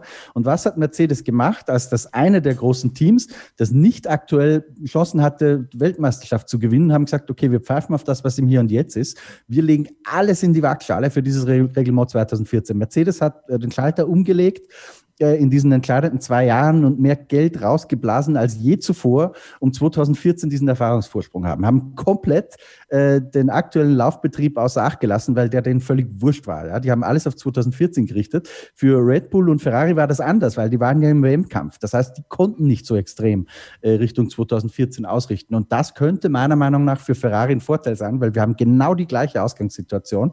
Ähm, Mercedes und Red Bull äh, verbeißen sich so ein bisschen drin, dass sie um die Weltmeisterschaft kämpfen. Ferrari ist das egal, sagen, wir werfen alles auf 2022 an, ob wir 21 jetzt Vierter oder Fünfter werden in der WM, ist uns Pillepalle. Ähm, und dann, wenn du aufholen kannst, äh, greift Budget Cap. Also was Besseres, wenn sie es hinkriegen, das ist ja nicht gesagt, äh, kann dir nicht passieren. Aber das ist, glaube ich, der eigentliche Masterplan von Ferrari. Ich glaube, denen ist völlig wurscht, äh, wo sie 2021 landen. Ja, das wird der Masterplan von vielen Teams sein. Ne? Also ich glaube, äh, 2022. Ja, nicht nur von Ferrari. Ich wollte gerade sagen, also da werden. Von, ja gut, aber die kleinen, also die, die McLarens, McLaren ist ein kleines Team, muss man sagen, die haben einfach kein Geld. Äh, wissen wir, ist alles überschuldet, was da, also alles, was irgendwo rumliegt, ist bei denen ja bei der Bank mit Hypothek belegt. Ähm, Renault kommt gerade so ein bisschen, aber die meisten haben halt einfach die Ressourcen nicht dafür. Die, die wirklich die Ressourcen dafür haben, das sind Mercedes und Red Bull. Und die haben das Problem, dass sie halt so nebenbei eine WM gewinnen wollen. Das ist ein Problem, das hat Ferrari nicht. Das stimmt. Äh, Ola hat, finde ich, gerade auch einen äh, der weiteren Gewinner auf meiner Liste genannt, bevor wir dann zu Sergio Perez kommen, Carlos Sainz, Lisa. Ähm, hervorragendes Rennen gefahren, sah erst gar nicht so aus nach dem Qualifying, er wurde ja auch noch zurückversetzt. Äh, und dann war es, glaube ich, eine Mischung aus äh, den Genen seines Vaters, denn er ist schon eigentlich quasi eine Rallye gefahren teilweise, was ich sehr, sehr unterhaltsam fand, ihm zuzuschauen, wenn man ihn dann gezeigt hat. Man hat ihn öfter im Fernsehen gezeigt diesmal, was ganz schön war. Ähm, ja, und am Ende ein toller fünfter Platz für ihn ist natürlich auch immer so ein bisschen ein, ein Aufhorchen lassen, denn natürlich äh, schaut man bei Ferrari auch ganz genau darauf, was macht Carlos Sainz denn, gerade gegen einen so ambitionierten und guten Teamkollegen wie Lando Norris. Also gutes Ergebnis für ihn. Absolut, du hast es angedeutet. Ich glaube, ähm, nach dem Qualifying ähm, konnte man bei McLaren schon so ein bisschen ähm, die Sorgenfalten sehen. Beide weit hinten, Lando Norris ja auch von 14 dann gestartet. Und ich war tatsächlich überrascht, dass sie es beide so weit nach vorne geschafft haben. Gerade auch Carlos Sainz dann auf fünf keine Fehler gemacht, gut durchgezogen und hat auch einfach nochmal gezeigt, warum er jetzt zu Ferrari geht, beziehungsweise warum Ferrari sich für ihn entschieden hat. War ja schon öfter die Frage, ähm, ist das jetzt der richtige Schritt für ihn gewesen, wenn man sieht, wo Ferrari aktuell steht? Ähm, hat er sich vielleicht auch schon den ein oder anderen Gedanken gemacht, ob ähm, er sich da jetzt wirklich richtig entschieden hat?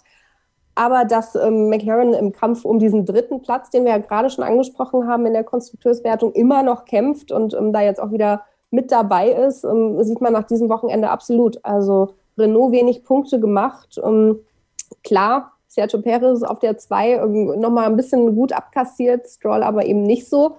Und ähm, ja, also kann man eigentlich nur den Hut ziehen oder die Kappe im Gedächtnis an Niki Lauda, ähm, was Science da gezeigt hat. Also kein Fehler gemacht, Top-Leistung und gezeigt, warum er jetzt zu Ferrari geht.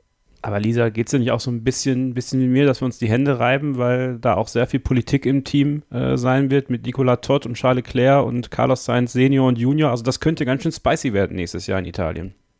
Ich bin gespannt, ehrlicherweise, ähm, wie sich das entwickeln wird, ähm, auch wenn es vielleicht dann darum geht, ähm, wer ist denn die Nummer eins im Team oder wer wird die Nummer eins werden. Ich glaube nicht, dass Carlos Sainz zu Ferrari geht, um sich hinter Charles Leclerc anzustellen. Definitiv nicht.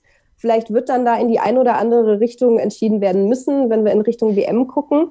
Aber du hast es angedeutet, das sind ähm, so viele Protagonisten, die wir da haben, ähm, die ja auch schon mitgewirkt haben, dass dieser Wechsel überhaupt jetzt auf den Tisch kam und so zustande kam. Und Sebastian Vettel da so ein bisschen ausgebotet wurde, das kann man ja schon so sagen. Und ich bin gespannt, ob es da nächstes Jahr kracht oder ähm, ob das harmonieren wird. Ich glaube, das können wir alle nicht so richtig vorhersagen, aber es ist auf jeden Fall eine Kombi, wo sich lohnt hinzuschauen und zu gucken, was passiert. Ole ist nach diesem Wochenende allerspätestens klar, nächstes Jahr muss die Kombi bei Red Bull Racing äh, Max Verstappen und Sergio Perez heißen, nachdem der Mexikaner erneut gezeigt hat, und das ist ja Wasser auf unsere Mühlen so ein bisschen, was auch diesen Zweikampf für Nico Hülkenberg angeht. Er ist da in so einem Moment. Er fährt aufs Podium in so einem Moment. Er hätte das Rennen gewinnen können in so einem Moment. Und er hat die Nerven bewahrt am Ende, wo es nochmal richtig heikel wurde und äh, ist hinter Lewis Hamilton ins Ziel gekommen. Gibt es jetzt noch Argumente gegen Checo, deiner Meinung nach? Also gegen Checo meiner Meinung nach nicht. Außer, das habe ich ja letzte Folge angesprochen, man möchte sich halt nicht unbedingt den Stress mit ins Team holen, was da sicherlich eine Gefahr ist. Ähm, äh, also Fun Fact, Nico Hülkenberg wäre bei diesem Rennen nicht aufs Podium gefahren. Äh, das glaube ich. Ich bin nach wie vor der Meinung, dass es prinzipiell egal ist, ob du da Nico Hülkenberg oder Sergio Perez in das Auto setzt, weil ich glaube, beide einen sehr guten Job machen würden. Ja. Ähm, das war natürlich, dieses Rennen war natürlich ein unfassbares Argument für äh, Checo Perez, ähm, der auf jeden Fall auch einen Platz äh, im Grid verdient ähm, hätte und sei es nur als Ersatz für den desolaten äh, Latifi, bei Williams, ähm, aber neun Podien in den Jahren, in denen er dabei war. Und er hat ja die Leistung am, an, am Anfang seiner Karriere bei Sauber auch immer schon, schon gezeigt. Das wäre eigentlich der logische Schritt für ihn, aber natürlich auch für Red Bull, da wirklich einen extrem guten Fahrer zu holen, der auch natürlich Max Verstappen pushen kann. Ja? Also der macht es Max Verstappen nicht leicht, wenn er schon mit dem Racing Point ähm, hier so souverän Zweiter wird, in natürlich schwierigen Bedingungen, das ist klar, aber er ist ja neben Lewis Hamilton der einzige Fahrer, der in allen Rennen dieses Jahr, in denen er angetreten ist, gepunktet hat, was ja auch schon mal für ihn spricht. Ähm, ich kann nicht sagen, ob es Checo Perez oder Nico Hülkenberg wird nach diesem ähm, Wochenende natürlich eher Checo Perez, aber ich weiß nicht, was man bei Red Bull macht. Es gibt auf jeden Fall aber keine Argumente mehr für Alex Albon.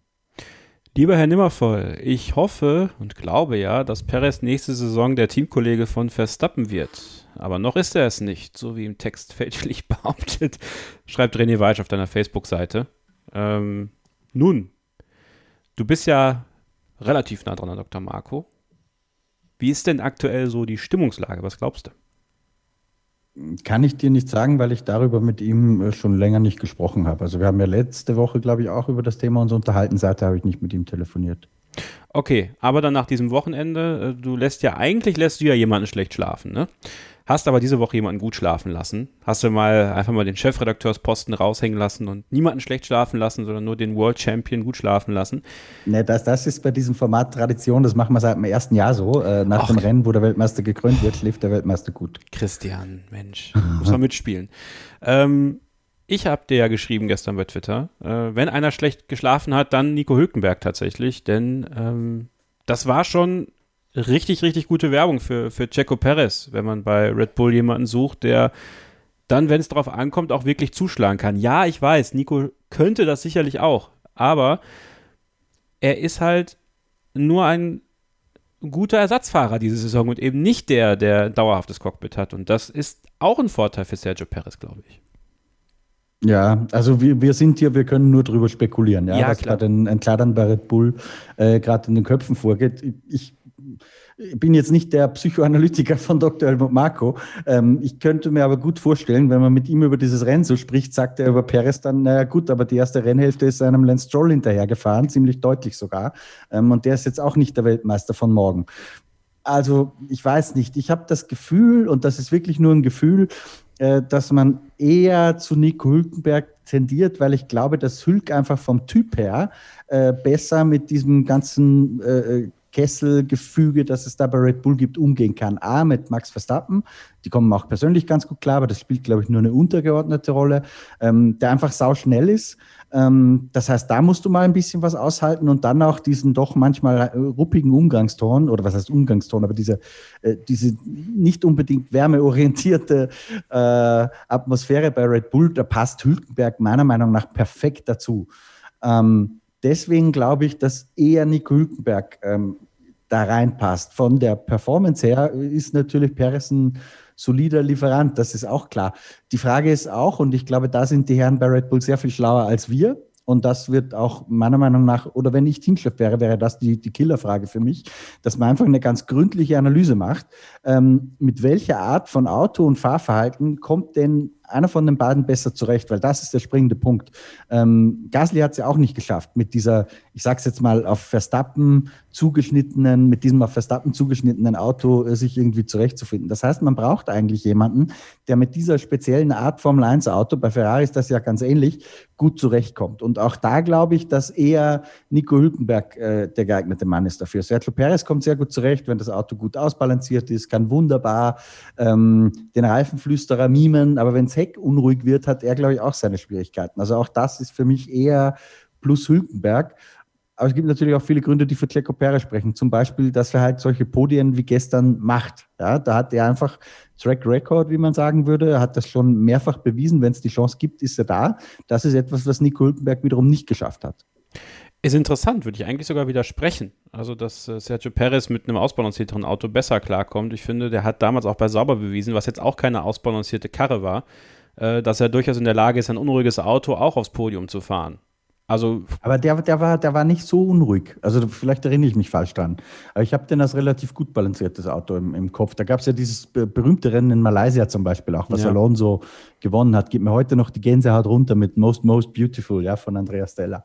Ähm, ich habe ich hab das so in Erinnerung, dass das ein relativ gut balanciertes Auto war. Und als es schwierig wurde dann, äh, bei McLaren hat es sich wieder ein bisschen härter getan. Ja, okay. Aber Meinst du, äh, Verstappen hat da Mitspracherecht? Nein, glaube ich nicht. Also ich, ich, kann mir schon vorstellen, dass man ihn fragt. Natürlich, denk, also bin ich mir fast sicher, dass man mal ihn auch um seine Meinung bittet, aber ich glaube nicht, dass das letztendlich ausschlaggebend sein wird. Lisa, ich kann mir denken, dass, äh, dass du eher Hülki äh, favorisierst. Das macht man bei RTL ja so. ja, wir haben ja mit Hülki ähm, eine ganz besondere Beziehung dieses Jahr. Also es ist wirklich verrückt. Ähm, da ist er eingeplant als Experte und findet doch immer wieder einen Grund, um dann nicht da zu sein, kurzfristig. Ähm, ja, war wirklich eine verrückte Geschichte dieses Jahr. Vielleicht liegt es also an euch. Da können wir vielleicht mal einen Scoop für uns draus machen. Habt ihr ihn nochmal eingeladen für die letzten drei Wochen? also wenn ich das jetzt hier sage, ich glaube, dann guckt der ein oder andere schon mal in den Kalender, ob vielleicht noch ein positiver Corona-Test oder was auch immer dazwischen kommen könnte. Aber das war wirklich verrückt dieses Jahr und ähm, ja, ist es kein großes Geheimnis, dass ich ähm, Hülkenberg-Fan bin, dass ich mich unglaublich freuen würde, wenn er es wieder zurück in die Formel 1 schafft, nicht nur als Aushilfs- und Last-Minute-Fahrer, sondern wirklich Vollzeit. Ähm, ich glaube, wenn Max Verstappen mitreden könnte, wäre die Wahl relativ klar. Er hat sich, ähm, ich glaube, nicht nur im Interview mit uns, mit RTL, ähm, mehrfach geäußert, dass er mit Nico sehr, sehr gut klarkommt, nicht nur, weil er gut Holländisch kann, und dass er sich das gut vorstellen könnte, mit ihm zusammen im Team zu sein. Ich glaube auch, dass das passt, aber das wird vermutlich nicht der ausschlaggebende Punkt sein. Das sehe ich auch so. Christian hat es angedeutet. Also es gibt so viele Argumente auf beiden Seiten, dass es wirklich schwer ist. Also klar, ich gucke jetzt aus der deutschen Fanbrille auch so ein bisschen, aus der persönlichen Brille so ein bisschen. Und ähm, klar, da schlägt das Herz ganz klar für Nico Hülkenberg, ähm, keine, keine Frage. Aber Checo Perez, ähm, das Wochenende war jetzt definitiv nochmal richtig, richtig Eigenwerbung. Und das ist eigentlich ein Mann, den man auch in der Formel 1 sehen will, den man in der Formel 1 sehen sollte. Und führt gefühlt wieder ein bisschen zu so einem Grundsatzproblem, das wir gerade auch schon angerissen haben. Es gibt gute Fahrer, die aus Gründen dann eben doch kein Cockpit haben, vielleicht rausfallen. Das ist ja Nico Hülkenberg eben nach der letzten Saison auch so gegangen, dass eben dann ein Ocon zu Renault kam, dass es keinen Platz mehr gab für ihn und er dann RTL-Experte wurde, mehr oder weniger zwangsweise, weil ähm, kein Cockpit mehr frei war. Und wir ähm, das natürlich gerne dann angenommen haben, dass ähm, er dazu Zeit und Lust hatte. Aber ich würde mich ähm, definitiv mehr freuen, wenn wir ihn nächstes Jahr wieder in der Formel 1 sehen und drücke wirklich die Daumen, dass das vielleicht mit Red Bull klappt. Also verdient hätte er in meinen Augen ein Top-Cockpit ähm, definitiv ähm, jetzt endlich mal. Das wäre jetzt mal ein Auto, wo man wirklich vorne mitfahren kann, ähm, wo vielleicht auch das Podium dann kommt, um jetzt dieses Thema auch anzureißen. Das ist ja auch sehr oft ein Argument, wo man dann sagt, Mensch, das spricht halt nicht für ihn, ne? so und so viele Rennstarts und nicht einmal ganz vorne dabei. Aber meine Daumen sind ganz klar für Nico gedrückt. Was mir jetzt noch eingefallen ist als Pro-Hülkenberg-Argument, während ich dir zugehört habe, Lisa, ist, glaube ich, dass man bei Red Bull ganz genau weiß und jetzt im Nachhinein wahrscheinlich sogar noch mehr, äh, wie gut Daniel Ricciardo ist. Weil das war ja der Einzige, der mit Max Verstappen mithalten konnte. Man sieht jetzt bei Renault auch, äh, wie selbst Esteban Ocon, der bei Mercedes ja einer der ist, der gehandelt wurde als die nächste Generation sozusagen, die im Silberpfeil sitzen soll, ähm, wie selbst Esteban Ocon da komplett abstinkt. Und gleichzeitig hat man letztes Jahr gesehen, dass Nico Hülkenberg da ganz gut mithalten konnte. Also das, glaube ich, ist auch ähm, etwas, was für Nico Hülkenberg sprechen kann. Absolut. Also Daniel Ricciardo, kleines, eigentlich nicht so richtiges Geheimnis, auch einer meiner absoluten Favoriten, wo ich schon wirklich hoffe, dass er einfach mal in ein vernünftiges Auto kommt, weil gerade auch die Thematik, ähm, er ist von Red Bull weggegangen, gut, das Geld, das Renault geboten hat, ähm, das hat er sicher gerne mitgenommen, aber ich glaube, man hat bei Red Bull auch unterschätzt, dass es eben nicht so einfach ist, jemanden zu finden, der mit Max Verstappen mithält. Klar, den Max zu bügeln, das ist nicht so einfach. Danny Ricciardo hat es doch hier und da geschafft, war definitiv oft auf Augenhöhe dabei. Und ich glaube, man merkt jetzt ähm, bei Red Bull so langsam, dass ähm, da eben eine gute Nummer zwei, wenn es überhaupt eine Nummer zwei wirklich auf dem Papier direkt so sein soll, ähm, dass die gar nicht so leicht zu finden ist. Also ich glaube, das hat man sich da auch ein bisschen leichter vorgestellt und ähm, ja, hoffe, dass vielleicht Nico Hülkenberg derjenige welche ist, der dem Max nochmal so ein bisschen Feuer macht. Es gab übrigens mal einen, der mit Max Verstappen gut mithalten konnte. Das war Carlos Sainz. Wir erinnern uns alle. Ja, der ist auch richtig. Der Prater fahrt ihr nicht mal bei Red Bull im Prater. War da nicht mal was? Ja, da war mal was. Ah, ja Mensch, Jungs. Lange ist her. Meine grauen, meine, meine, meine leicht gräulichen Zellen. Mit 30 werden ja, ist eigentlich, grauer. Es ist eigentlich ziemlich bekloppt, dass äh, Red Bull sich dieses Problem, was sie jetzt haben, äh, eigentlich selbst gemacht hat. Ja? Indem man zwei wirklich sehr gute Fahrer, ich möchte nicht sagen vergrault hat, aber auf jeden Fall nicht mehr im Kader hat, aus verschiedenen Gründen. Und stattdessen äh, ähm, dann Gasly ausprobiert hat und äh, beziehungsweise fing er damit Gut, man hat Max Verstappen für Danny Kiert geholt, aber Danny Kiert hat man ja schon verheizt, dann letztendlich. Äh, und ähm, dann Carlos Sainz und dann hat Daniel Ricciardo auch gesagt, so, äh, Dankeschön, das war's von mir. Ähm, wobei Daniel Ricciardo eigentlich wahrscheinlich immer noch der perfekte Mann da gewesen wäre jetzt. Nichts gegen Pierre Gasly und natürlich auch nicht gegen Alexander Albon, aber für die kam das sicherlich zu früh, insbesondere für Alexander Albon. Und ja, jetzt muss man halt äh, bei Rudis Resterampe mal äh, schauen, wer da noch übrig ist. Und dann sind da halt nur zwei, weil ich, ja, bei den Mercado kann man halt nicht mehr anrufen. Aber ja, Christian, dieses Argument, dass ähm, Nico Hülkenberg gegen Daniel Ricciardo gefahren ist, das spricht doch sehr für ihn, ja, weil man das natürlich dann eher einschätzen kann als Checo Paris, der natürlich nur in Anführungsstrichen jetzt in den letzten Jahren gegen Lance Stroll und Esteban Ocon gefahren ist. Wobei das man natürlich auch einschätzen kann. Esteban Ocon fährt ja jetzt dieses Jahr gegen Dan Ricciardo. Also höchst spannend. Meine Tendenz geht auch Richtung Nico Hülkenberg. Finde, das wäre sehr gesund, aber ich weiß es auch nicht. Jetzt muss ich noch ganz kurz Kevin den Doktor ein bisschen in Schutz nehmen. Ähm, bei Carlos Sainz, ich glaube auch, dass man den vielleicht ganz gern hätte in der jetzigen Situation. Zu dem Zeitpunkt, wo, wo man sich von ihm getrennt hat, war es ja auch nicht so, dass man den gnadenlos rausgeschmissen hat, nein, sondern man konnte ihm einfach keine Perspektive bieten. Und das verstehe ich auch, weil bei Red Bull Racing, dass man an Verstappen Ricciardo nichts gedreht hat, finde ich nachvollziehbar. Und damit war für Sainz klar, dass er da weg muss. Und äh, der ja, Vater Sainz hat da natürlich auch massiv Druck und Politik gemacht, ähm, was auch schon für ziemlich angespannte Verhältnisse hinter den den Kulissen äh, gesorgt hat. Und dann hat man halt irgendwann gesagt, ja gut, dann legen wir euch keine Steine mehr in den Weg. Also nur, dass wir da nicht äh, hier eine, eine, neue Wahrheit oder eine neue Geschichtswahrheit schaffen. Red Bull hat Carlos Sainz rausgeschmissen, also ganz so war das nicht. Nee, nee, und ich glaube, dass Verstappen äh, und Sainz auch nicht so gut Ich meine, das hat sich für ihn ja auch bezahlt gemacht. Er fährt schließlich nächstes Jahr bei Ferrari. Genau. So, und so kommt alles dann so, wie es kommen muss.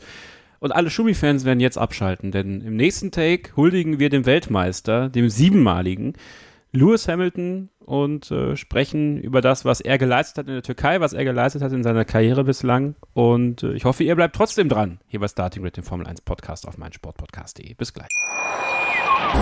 Wie baut man eine harmonische Beziehung zu seinem Hund auf? Puh, gar nicht so leicht. Und deshalb frage ich nach, wie es anderen Hundeeltern gelingt, beziehungsweise wie die daran arbeiten.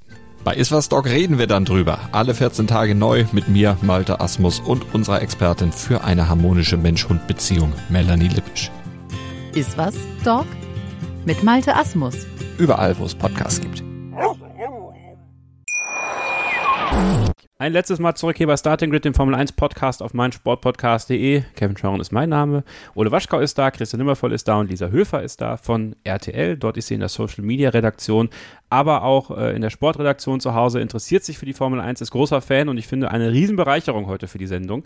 Und ähm, deswegen kommen wir jetzt auch mal zu dem Mann, der ja alles in der Formel 1 wegdominiert. Ähm, mit dem Team, das alles in der Formel 1 wegdominiert, muss man fairerweise sagen. Aber Nichtsdestotrotz hat er am Sonntag mal wieder gezeigt, warum er den Weltmeisterschaftsrekord von Michael Schumacher eingestellt hat.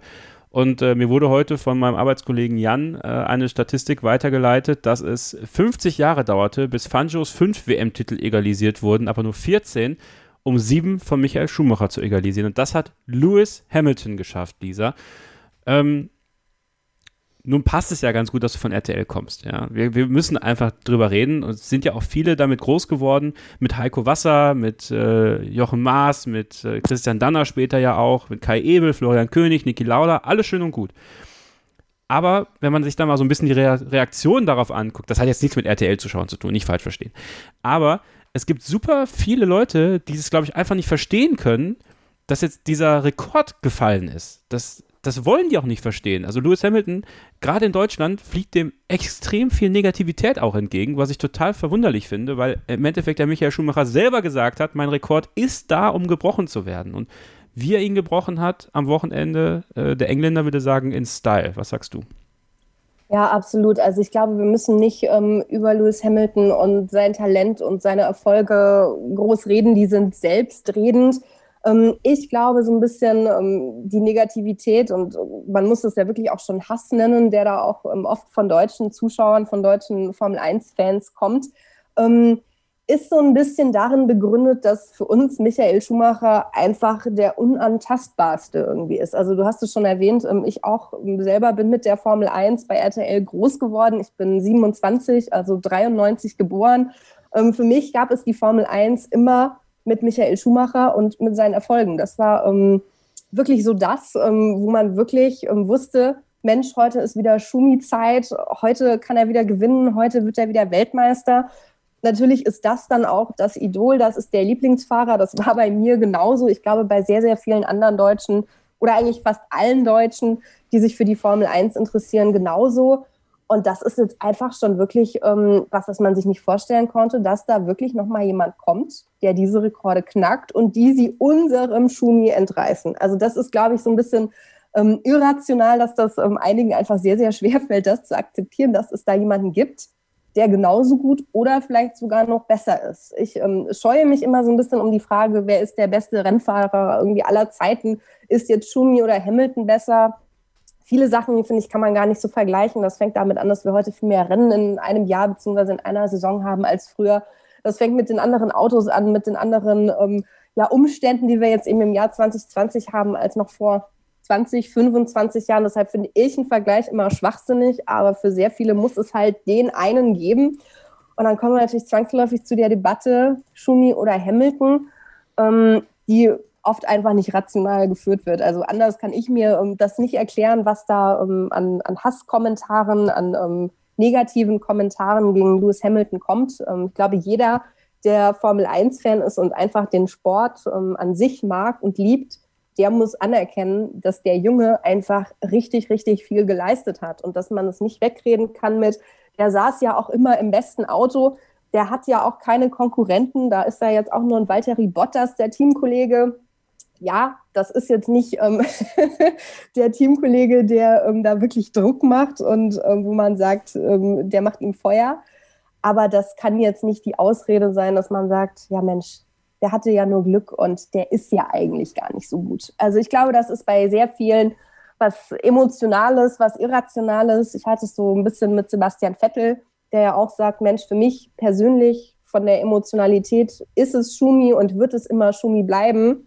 Aber dem Lewis Hamilton kann man seine Erfolge nicht abreden. Der hat richtig was geleistet. Der ist verdient so oft Weltmeister geworden. Der hat verdient so viele Rennen gewonnen. Und der ist eben auch ganz oben.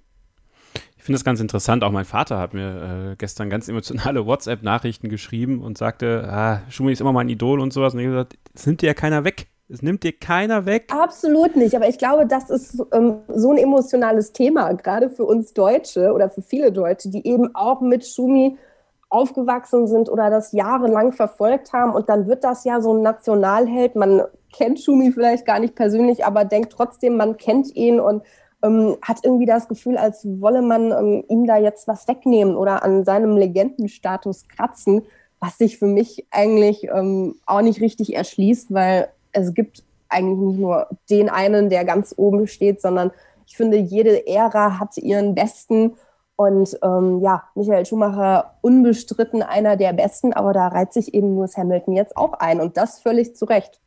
Ich finde ein ganz passender Tweet dazu, den habe ich gestern gelesen vom Kollegen Jan vom Pitstop Podcast, den ihr auch auf mein Sportpodcast.de hören könnt.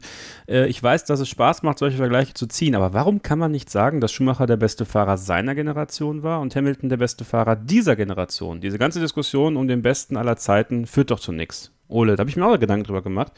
Und es stimmt eigentlich, wenn ich dann die Nachrichten meines Vaters lese, das war einfach der beste Fahrer, ich sag mal, seiner Generation, wenn man das so sagen kann. Äh, und Lewis Hamilton ist der unserer Generation, oder? Und dann wird irgendwann der der nächsten Generation kommen und immer so weiter.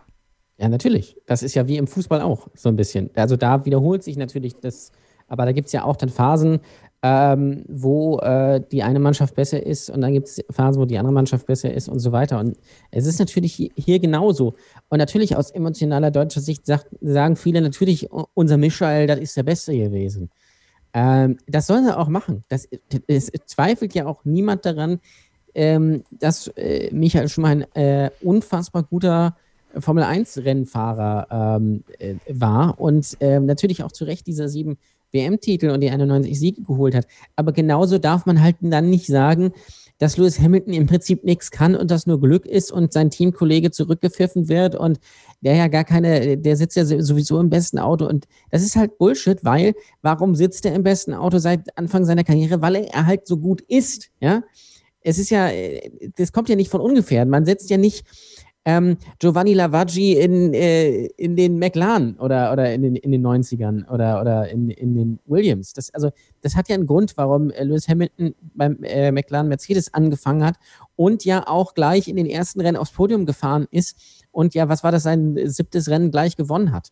Ähm, und fast, und, mal, wäre er damals 2007 nicht ins Kiesbad gefahren, mit dem äh, Reifen, der keiner mehr war in, in China. Und hätte er in Brasilien nicht den falschen Knopf gedrückt in der ersten Runde, wäre er in seiner ersten Saison Weltmeister geworden. Und das ist halt kein Glück. Das ist dann halt auch, insbesondere damals natürlich auch gegen Leute wie Alonso oder Button. Ähm, oder, oder Raikön natürlich damals. Äh, und das darf, das darf man dann, finde ich, immer nicht vergessen. Und das finde ich sehr, sehr schade, dass viele diese Neutralität, ähm, die man dazu auch braucht, haben, äh, ha, äh, einfach nicht haben. Äh, weil dann fehlt zum Beispiel auch der Blick darauf, dass Michael Schumacher ein unfassbar, ich wiederhole mich hier äh, wiederum, ein unfassbar unfairer Fahrer war. Das wird dann gerechtfertigt mit, so, ja, so gewinnt man ja Weltmeisterschaften. Das würde Lewis Hamilton aber nie machen. Äh, und Lewis Hamilton macht halt einfach keine Fehler. Und Lewis Hamilton lässt sich auch nicht in irgendwelche emotionalen Situationen verstricken, so wie Michael Schumacher 97 in Jerez oder 94, wo er Glück gehabt hat, in, ähm, in Adelaide. Ähm, und äh, der Mercedes und der McLaren, die sind halt auch nicht illegal. Das sind halt auch solche Sachen, die werden halt vergessen. Der parkt halt sein Auto dann auch nicht in der Raskas. Äh, schöne Grüße an Nico Rosberg an dieser Stelle. Das sind einfach auch so Sachen, die muss man dann, wenn man die beiden vergleicht oder wenn man sagt, Schumi war ganz klar besser und Lewis Hamilton kann nichts, auch damit reinrechnen. Und gerade auch dieses Rennen hat dann halt auch wieder gezeigt, warum Lewis Hamilton ähm, so gut ist und natürlich auch zu Recht siebenmaliger Weltmeister. Und ähm, dieses Argument, dass Bottas ein Nasenbohrer ist, das lasse ich auch nicht durchgehen, weil äh, wenn man sich mal anguckt, was er bei Williams geleistet hat, ähm, der kann das schon gut. Ähm, jetzt in diesem Rennen natürlich nicht. Das war nicht sein Rennen, ganz nüchtern betrachtet, aber Lewis Hamilton ist halt einfach so gut und so viel besser.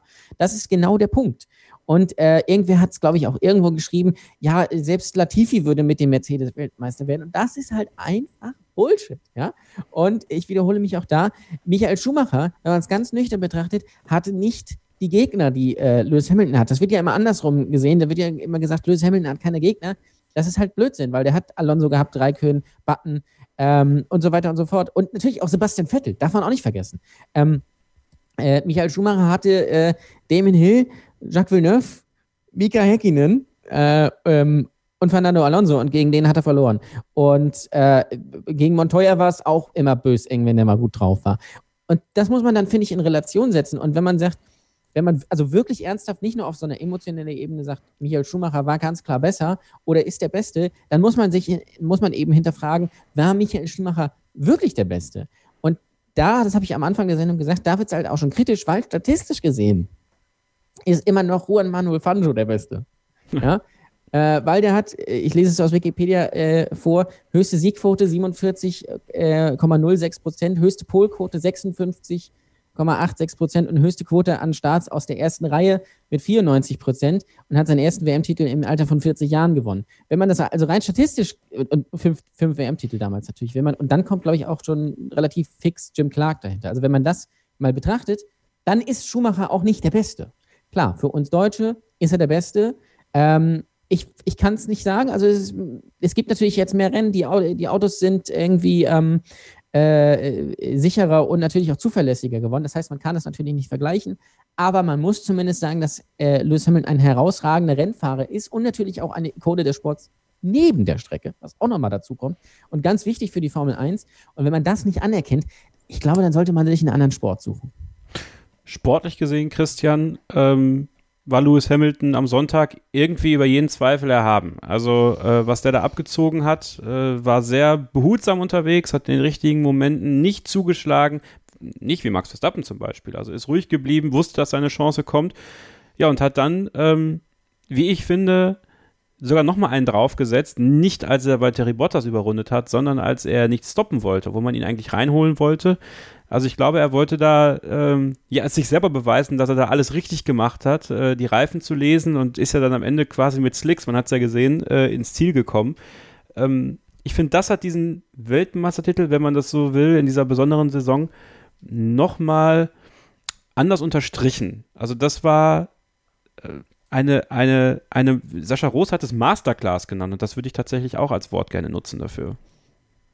Ich glaube auch, dass das eine der 10, 20 besten Leistungen war, die ein Formel-1-Fahrer in der Geschichte der Formel 1 je gebracht hat. Geht ja. ein bisschen unter. Aber er hat in den letzten 20 Runden oder so ähm, Perez mit diesen Schlapfen, die er drauf hatte, äh, eine halbe Minute aufgedrückt. Ja, das ist nicht nix. Also das war ganz außergewöhnlich. Ich bin ja alle Argumente, die ihr jetzt genannt habt, äh, würde ich mittragen. Ich bin trotzdem ein bisschen provokanter und sage, Lewis Hamilton ist der beste Fahrer aller Zeiten. Ich begründe es aber vielleicht gar nicht so polarisierend. Ähm, ich glaube einfach, der Sport, die Menschheit insgesamt entwickelt sich weiter. Ähm, und genauso wie wahrscheinlich äh, Cristiano Ronaldo, Franz Beckenbauer und Pelé inzwischen an die Wand spielen würde, weil einfach das Training im Fußball sich weiterentwickelt hat, weil das andere Athleten sind als damals, ähm, ist ja der einzige Vergleich, den man theoretisch anstellen könnte. Wie würde der 30-jährige Beckenbauer gegen den 30-jährigen Pelé abschneiden? Oder noch äh, plakativer, weil es da tatsächlich mit der Stoppuhr gemessen werden kann, äh, nehmen wir Carl Lewis gegen Usain Bolt. Ja? Ähm, Usain Bolt ist, das zeigt die Stoppuhr, der schnellere Sprinter gewesen. Macht ihn das aber, und da widerspreche ich mir sozusagen ein bisschen selbst, zum historisch besten Sprinter aller Zeiten? Wahrscheinlich ja inzwischen, äh, aufgrund der ganzen Erfolge, die er gemacht hat. Aber ihr wisst, worauf ich raus will. Mhm. Es ist halt immer wichtig, dass man im Kontext der Zeit äh, Erfolge sieht. Und ich glaube, genauso wie Lewis Hamilton, wenn man das jetzt eben anders vergleichen würde, der 30-jährige Lewis gegen den 30-jährigen Michael, ähm, ist wahrscheinlich der 30-jährige Lewis besser. Genauso war aber auch Schumi besser als Senna und Senna besser als Fangio, weil sich einfach die Technik weiterentwickelt hat, die Vorbereitung der Fahrer.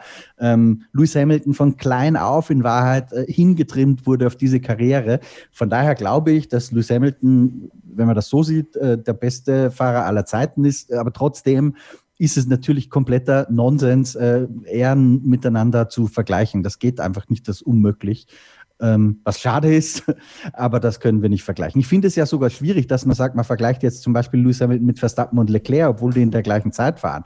Aber solange die nicht im gleichen Auto sitzen, ist es de facto auch unmöglich. Und selbst wenn sie im gleichen Auto sitzen würden, ist es immer noch schwierig, weil sich Reglements ändern und damit auch Präferenzen von Fahrern. Ich erinnere da so gern, das hat es für mich zum ersten Mal so richtig greifbar gemacht, dieses Duell Nick Heidfeld gegen Robert Kubica. 2007 hat Nick Heidfeld eigentlich den Kubica noch ganz gut unter Kontrolle gehabt. Ähm, dann wurde wurde für 2008 ein neues Auto entwickelt und plötzlich war Heidfeld nirgendwo mehr. Äh, und Kubica hatte das im Griff. Also auch selbst da pendeln äh, Kräfteverhältnisse. Sebastian Vettel gerade ein sehr gutes Beispiel dafür. Seit irgendwie diese Hybridformel gekommen ist, geht da nicht mehr viel. Ähm, also das, die Vergleiche sind, sind unzulässig. Aber ich glaube, dass Lewis Hamilton, Ole hat es ja auch schon gesagt, auch neben der Strecke, ja, all das, dieses Gesamtpaket macht ihn für mich, und das ist natürlich komplett subjektiv, äh, für mich zum besten Fahrer aller Zeiten. Ja, und er fährt natürlich im besten Team aller Zeiten, fast muss man sagen. Ne? Äh, Lisa, wenn man mal äh, diese ganzen äh, Umstände betrachtet, die Mercedes so, so auffährt, ist es äh, natürlich ein, ein, dickes Brett, was andere bohren müssen, um gegen Mercedes zu bestehen. Aber das, was Mercedes selber intern macht, das ist ganz schön beeindruckend. Und jetzt stand ja Toto Wolf äh, wirklich passend unter dieser Krone auf dem, auf dem Podest äh, in der Türkei, was ein sehr tolles Meme ist, aber auch irgendwie ja sehr bezeichnend ist, denn Mercedes hat einfach jeden Weltmeistertitel in der Hybrid-Ära gewonnen bislang. Und es sieht nicht wirklich so aus, als dass ein Team denen wirklich gefährlich werden könnte. Es ist wieder nur ein interner Kampf. Das ist ja die große Frage jetzt. Bleiben Toto und Lewis äh, auch nächstes Jahr bei Mercedes? Was ist da dein Gefühl? Und ähm, ja, wenn wir kurz auf Valtteri Bottas dann doch noch schauen wollen, war natürlich äh, sehr hart, dass er von Lewis Hamilton überrundet worden ist. Und äh, wir haben uns ja hier oft genug darüber lustig gemacht. Bottas 4.0, 5.0, 6.0. Mittlerweile ist noch ein Windows-Update, was irgendwie fehlgeschlagen ist und man ständig äh, Abstürze hat. Aber 95 ist das. ähm, nichtsdestotrotz, wenn der eigene, der größte Gegner aus dem eigenen Team kommen kann, wünscht man ihm ja fast äh, tatsächlich mal, äh, dass er da wirklich längerfristig dranbleiben kann.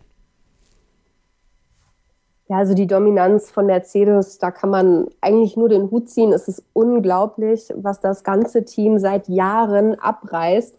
In welcher Konstanz, auch mit welcher Akribie, die trotz der ganzen Erfolge weiterarbeiten, um immer wieder höhere Ziele sich stecken. Man merkt auch nicht, dass sie irgendwie erfolgsmüde sind, ganz im Gegenteil. Ähm, und da muss man wirklich einfach sagen, okay, für uns als Fans vielleicht ist es manchmal auch ähm, was, wo man sagt, okay, es wird langsam langweilig. Das ist der FC Bayern der Formel 1 bei ganz, ganz vielen Rennen, wenn alles normal läuft, steht einfach schon oft fest, Mercedes wird es wieder machen, die sind vorne. Im Zweifel dann natürlich auch Lewis Hamilton vor Valtteri Bottas. Und klar, Mercedes muss ähm, Toto Wolf und Lewis Hamilton halten. Es gibt eigentlich keine Alternative. Ich glaube, die beiden ähm, haben das jetzt auch ganz schlau angestellt, ähm, die Vertragsverlängerungen so weit rauszuzögern. Jetzt ähm, sind die Titel wieder da, ähm, haben sich unverzichtbar gemacht, nicht nur dieses Jahr, auch die letzten Jahre. Das wird vermutlich teuer werden, trotz Corona-Krise ähm, und den ganzen Dingen, die damit einhergehen, die beiden zu halten. Aber als Mercedes, ähm, ja, muss man die beiden halten. Da führt für mich eigentlich kein Weg dran vorbei. Und ähm, ja, auch Lewis Hamilton, der jetzt ein bisschen kokettiert hat, er weiß noch nicht, wie lange er das noch macht. Und gibt ja auch viele Sachen, die ihn außerhalb der Formel 1 interessieren. Sei es jetzt Mode, sei es jetzt Musik. Und da hat er jetzt auch schon ein bisschen Einblicke gegeben, dass er irgendwie eigene Songs komponiert und sich da eben auch ein weiteres Standbein vorstellen kann. Aber am Ende des Tages ist doch klar, Lewis Hamilton will bei Mercedes bleiben, wird bei Mercedes bleiben und will sich den nächsten Titel holen und an Michael Schumacher vorbeiziehen. Also die Frage stellt sich für mich ehrlicherweise ähm, überhaupt nicht. Ist beeindruckend, was sie leisten. Und ja, Valtteri Bottas, du ähm, hast es angesprochen, wir lachen ähm, oft auch ein bisschen darüber, aber eigentlich tut der Junge mir auch manchmal wirklich leid, so abgebügelt zu werden vom Teamkollegen, das ist schon eine Ansage. Also ich finde, es gibt immer ein Verlieren und ein Verlieren. Nico Rosberg hatte auch mit Lewis Hamilton zu kämpfen. Absolut, hat viele Duelle, den einen oder anderen Titel verloren, aber war für mich einfach auch nochmal im Vergleich mit Valtteri Bottas mit anderen Wassern gewaschen. Also ich habe bei ähm, Valtteri oft so ein bisschen das Gefühl, ähm, ja, er kämpft, aber eigentlich weiß er auch, er schafft es nicht und hat da nicht so das Selbstvertrauen. Also wenn man sich seine Auftritte anschaut, wenn man sich jetzt auch den Boxenfunk beim letzten Rennen am Wochenende angehört hat, ähm, als glaube ich die Ansage kam, noch vier Runden und es kam die resignierteste Antwort ähm, im Sinne von, ich wünschte, sie wären schon vorbei und ich müsste hier nicht mehr fahren. Das ist schon ähm, eine Einstellung, puh, da, ähm, tut mir das wirklich fast schon leid. Und ähm, ein Racer will, glaube ich, kein Mitleid haben, sondern will halt vorne mitfahren. Deshalb ähm, zähle ich Valtteri Bottas ehrlicherweise auch immer so ein bisschen an. Ähm, solange er der Teamkollege von Lewis Hamilton ist, sehe ich nicht, dass ähm, ja, Lewis aufgehalten wird. Und aktuell ist es einfach so, mit den neuen Regeln 2022 dreht sich das Blatt vielleicht. Schauen wir mal. Aber fürs nächste Jahr kann es eigentlich wieder nur einen Weltmeister geben, wenn alles normal läuft und es jetzt keine großen Ausfälle, Unfälle, was auch immer gibt. Dann, glaube ich, können wir den nächsten und den achten Titel für Lewis Hamilton gefühlt schon ein bisschen einplanen. Ähm, Christian, wir haben eine, oder ich habe eine These reinbekommen von, von Chris über Telegram. Und die finde ich in Sachen Zukunft bei Mercedes sehr, sehr interessant. Und äh, nachdem du was dazu sagst, würde ich gerne Oles Meinung dazu auch hören. Er sagt, Mercedes verpasst Chance auf Generationswechsel und vielleicht auch viel Geld. Hamilton holt den siebten Titel, Bottas zeigt, wieso er kein Weltmeisterniveau hat. Doch was ist, wenn Hamilton Ende 2021 aufhört? Einen guten Fahrer Bottas plus einen Nachwuchsfahrer Russell aus den eigenen Reihen, das reicht vermutlich nicht für die eigenen Ansprüche der Doppel-WM. Wenn man an Russell glaubt, hätte man ihn 2021 neben Hamilton aufbauen können. Keiner erwartet, dass Russell an Lewis direkt dran ist, aber so ist wohl nur Bottas, der das auch für 2021 von sich selbst behauptet, ein echter Titelkandidat zu sein. Ein Verkauf des Teams zum Top-Marktwert muss nach 2020 die logische Konsequenz sein. Hamilton, Toto und Bottas bringt das gewünschte Geld, sobald auch der Vertrag von Hamilton unterschrieben ist. Die Etablierung eines Nachfolgers für Toto kommt ein Jahr zu spät. Einzig ein Zweijahresvertrag für Hamilton würde hier die Verkaufspreisstabilität halbwegs auch für Ende 2021 garantieren. Also erstmal bin ich bei, bei der Lisa, die sagt, die haben das sehr, sehr geschickt eingefädelt, indem sie Mercedes jetzt in Wahrheit überhaupt gar keine andere Wahl mehr lassen, hast diese Verträge zu verlängern. Ja. Weil es gibt nichts, es gibt keine Alternativen. Ja? Das, also das haben die beiden, ähm, und ich glaube, das war geplant, das haben sie perfekt gemacht. Ja, ja. Ähm, Chapeau vor Toto Wolf. Ähm, Toto Wolf braucht man, glaube ich, also wenn man den, den muss man ja noch nicht auswechseln, um Gottes Willen. Der ist, glaube ich, zehn Jahre älter als ich, der ist noch keine 50. Äh, der kann das locker noch 15, 20 Jahre machen. Da glaube ich nicht, dass man schon über einen Generationswechsel nachdenken muss. Er tut das aber ja, ähm, weil er von sich aus sagt, er sieht nicht, wie er sich diesen ganzen Stress noch so lange antun möchte. Ähm, Gleichzeitig baut man aber auch ja schon Leute auf. Man ist da nicht so transparent, verstehe ich auch, ähm, wer, wer das denn jetzt ist, wer das sein soll. Aber diese Struktur insgesamt bei Mercedes funktioniert hervorragend. Ich glaube, dass kein anderes Team in der Geschichte der Formel 1 so gut vorbereitet war auf Abgänge, als Mercedes das war. Und bei den Fahrern hat man sich auch mit George Russell äh, und Ocon zwei Talente unmittelbar gesichert die da einspringen könnten. Ich glaube auch, man pflegt äh, nach wie vor ja eine sehr gute Beziehung zur Familie Verstappen. Also auch das ist, glaube ich, eine Möglichkeit, dass Verstappen da reinkommt. Weil und das Argument hat Toto Wolf auch schon ein paar Mal gesagt. Ich weiß auch nicht, ob es so schlau wäre, wenn man George Russell jetzt in, mit seiner relativ geringen Erfahrung in dieses Cockpit reinsetzt, in einer unfassbaren Drucksituation äh, und neben Lewis Hamilton fahren lässt. Weil das ist dann ja nicht einer, ähm, den du als Nummer eins aufbaust. Ja, ich finde, eine Nummer eins muss in Wahrheit sofort dazu in der Lage sein, zu gewinnen. Und das ist neben Lewis Hamilton wahrscheinlich unfassbar schwierig. Wenn du den jetzt aber zwei Jahre neben Hamilton fahren lässt, ähm, dann, dann hat der schon so eine Nicht-Sieger- Erfahrung gemacht. Und ich glaube, das kann für die Entwicklung eines Fahrers auch sehr kontraproduktiv sein und ihn vielleicht sogar bremsen. Felipe Massa ist möglicherweise so ein Beispiel.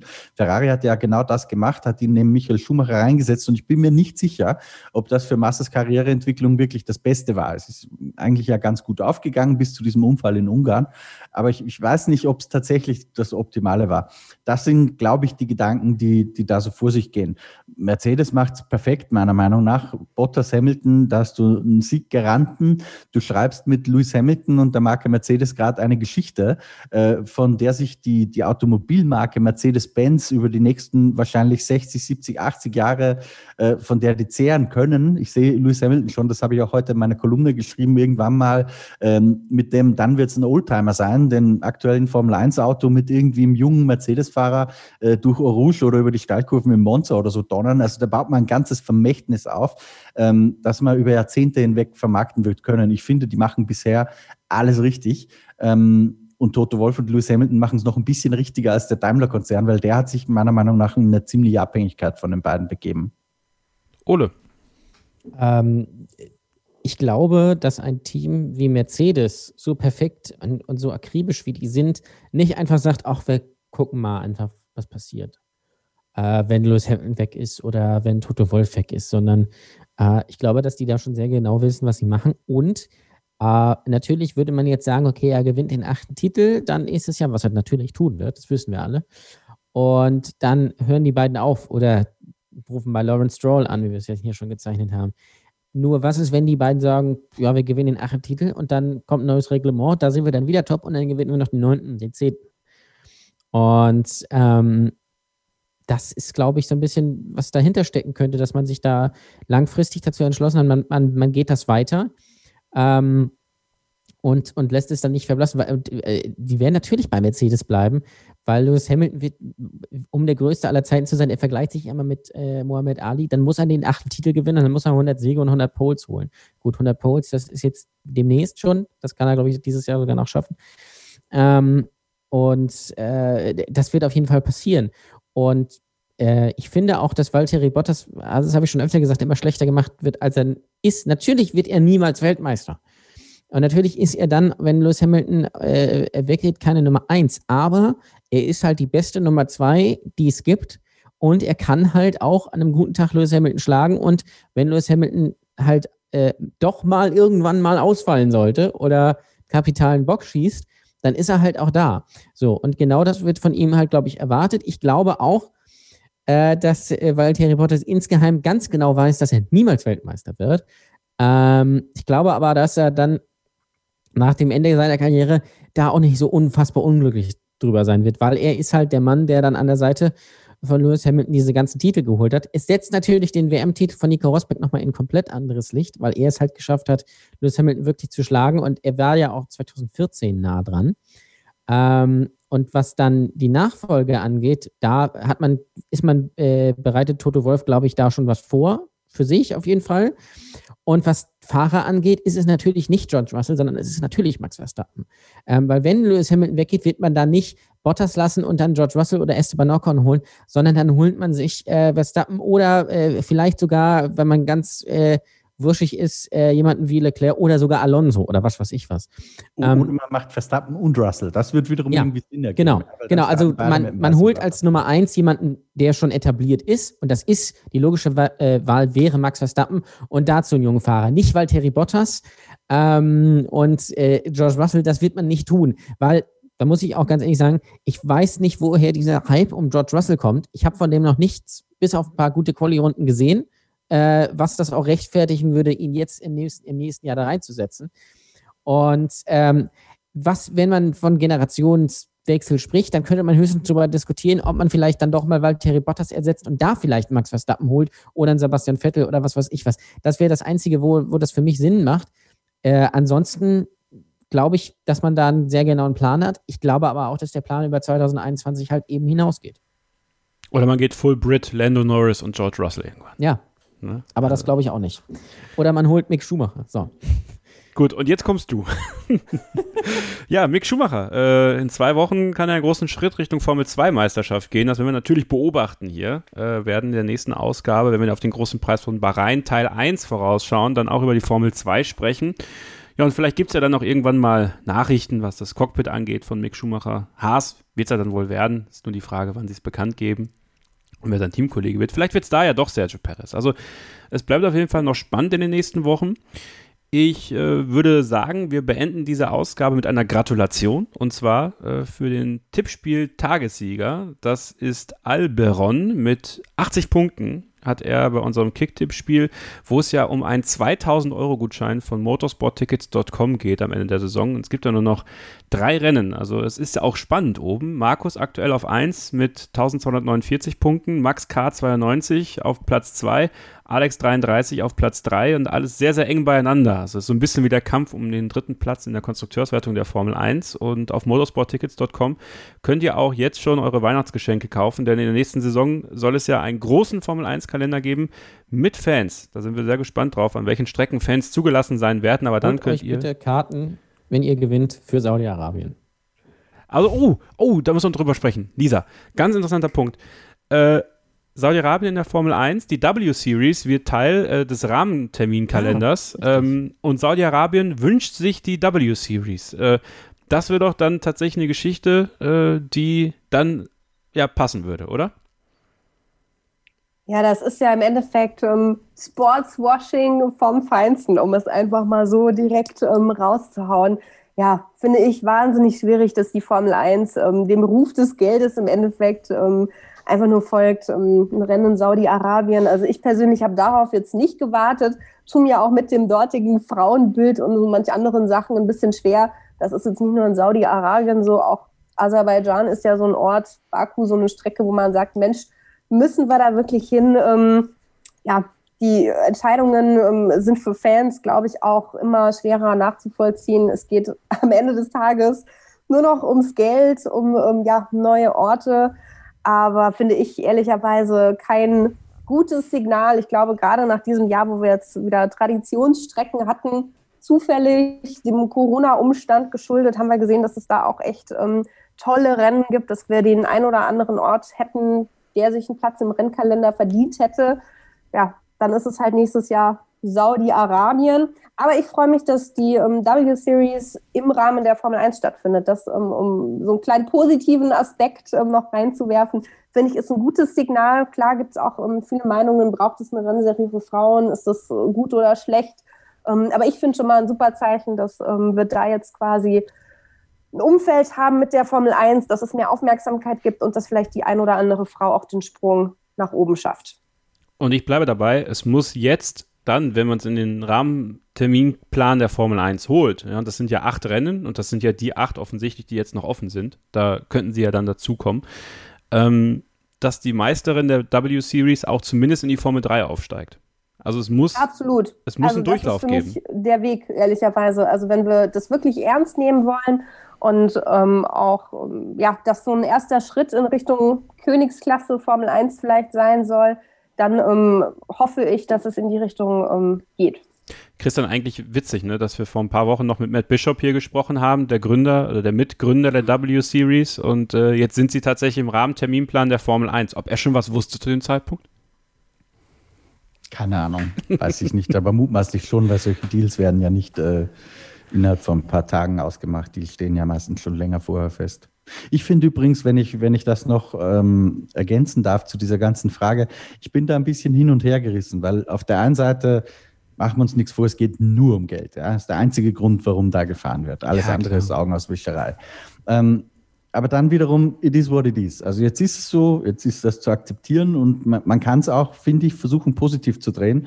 Und da glaube ich schon, dass der Sport eine gewisse äh, Kraft haben kann, auch äh, Veränderungsprozesse anzustoßen, äh, überhaupt mal mehr westliches Geschehen in dieses Land zu bringen, damit vielleicht auch mehr äh, westliche Geisteshaltung. Ich glaube schon, dass da der Sport eine gewisse Strahlkraft hat und dass man sich auch darauf, weil es ist jetzt sowieso so, ja, ich hätte das nicht so entschieden, aber es ist jetzt so, ähm, und dann kann man auch versuchen, sich aufs, aufs, versuchen, aufs Positive zu konzentrieren. Und wenn man dann auch die W-Series in diesem Rahmenprogramm fahren lässt, und das ist ja mal ein schönes Signal, finde ich, dass das der Promoter vor Ort äh, von sich aus so sagt und äh, ja fast schon einfordert, ähm, dann ist es wenigstens konsequent, ähm, so dass es auch wirklich eine Kraft haben kann. Also ich glaube, man kann das so und so sehen. Ja, natürlich. Also ich wollte jetzt gar nicht dieses Thema wieder komplett aufmachen. Ne? Also ich glaube, unsere Meinungen sind dazu auch bekannt und äh, bin sehr gespannt darauf, wie auch Medienvertreter das dann nächstes Jahr handhaben, je nachdem, wie es läuft. Aber ich finde es gut, dass Lisa genau das Wort benutzt hat, was ich ganz gerne benutze in diesem äh, Rahmen, nämlich Sportswashing. So, und damit machen wir Schluss für heute. Ich hoffe einfach nur, dass Sophia Flörsch äh, die W-Series gewinnt. Die fährt das ja nicht. Für die ist das ja nichts. Ist sie der Ganze hier? Die hat gesagt, die will das nicht. Das glaube ich nicht. Sie ist, sie ist dann nicht so der Fan, so du, Ole. Aber schreib so? mir doch mal. Schreib mir doch mal. Ja, ich, ich weiß nicht. Also ich würde es sinnvoll finden aus ihrer Sicht, aber das muss sie ja wissen. Also wenn sie zuhört, bitte melde dich mal. Würde gerne mit dir das Interview ausmachen, ne? aber hey, nun, so ist das manchmal. Das war Schwamm ein. drüber. Ja, Schwamm drüber. Ähm, ja, das war's. Starting Grid für diese Woche ist vorbei. Ähm, vielen Dank fürs Zuhören. Äh, ich bedanke mich auch ganz herzlich bei Christian Nimmervoll fürs Mitmachen. Bitte gerne. Und ich bedanke mich äh, bei dieser Höfer fürs Mitmachen. Äh, es war ein toller Einstand, wie ich finde. Du darfst gerne wiederkommen und jetzt natürlich noch allen Leuten verraten, wo sie dir äh, auf Social Media folgen können oder wo du gefolgt werden möchtest, verfolgt werden möchtest sozusagen. Ja, erstmal vielen lieben Dank euch. Hat super viel Spaß gemacht. Freue mich total, dass wir es geschafft haben, dass ich heute dabei sein konnte. Komm gerne wieder zu einer der nächsten Folgen. Und ähm, ja, ihr findet mich auf den bekannten Netzwerken unter Liz Hilfer, also im Endeffekt mein Name nur ohne das A. Es gibt meinen Namen leider zu oft. Deshalb ein bisschen abgekürzt, aber bitte keine Hassnachrichten. Ne? Ich ähm, sehe die schon kommen. Wir haben es ja vorhin schon angedeutet. Umstrittene Meinungen hier und da. Wer ist der Beste? Wer kann nichts? Aber hat wirklich Spaß gemacht mit euch, Jungs. Schön, dass du dabei warst. Äh, alles Gute und äh, viel Erfolg weiterhin auch beim RTL. Und das letzte Wort hat wie immer Ole Waschkau. Ja, ich, hoffe, es hat euch gefallen. Wir haben, äh, glaube ich, alles besprochen zum großen Preis der Türkei. Ein echter Klassiker. Lewis Hamilton, der in der dreckigen Kache in beeindruckender Manier den Sieg und die siebte Weltmeisterschaft klargemacht hat. Ähm, Christian Nimmervoll sagt, er ist der Beste aller Zeiten. Mal gucken, was ihr sagt. Äh, freue mich auf die negativen iTunes-Rezensionen. Kommt gerne in unsere Starter Grid 1 Facebook-Gruppe. Da könnt ihr nämlich über diese Folge und über alles, was in der Formel 1 passiert, über die W-Series, über was weiß ich, was mitdiskutieren. Äh, sogar mit einem sehr hohen Niveau, worüber ich sehr glücklich bin. Und äh, ansonsten hören wir uns zur Vorschau auf den großen Preis von Bahrain. Es wird ein Knaller äh, wieder und bis dahin gilt natürlich wie immer nur eins: Keep Racing. Starting Grid, die Formel 1 Show mit Kevin Scheuren und Ole Waschkau in Zusammenarbeit mit motorsporttotal.com und Formel1.de. Keep Racing auf meinsportpodcast.de.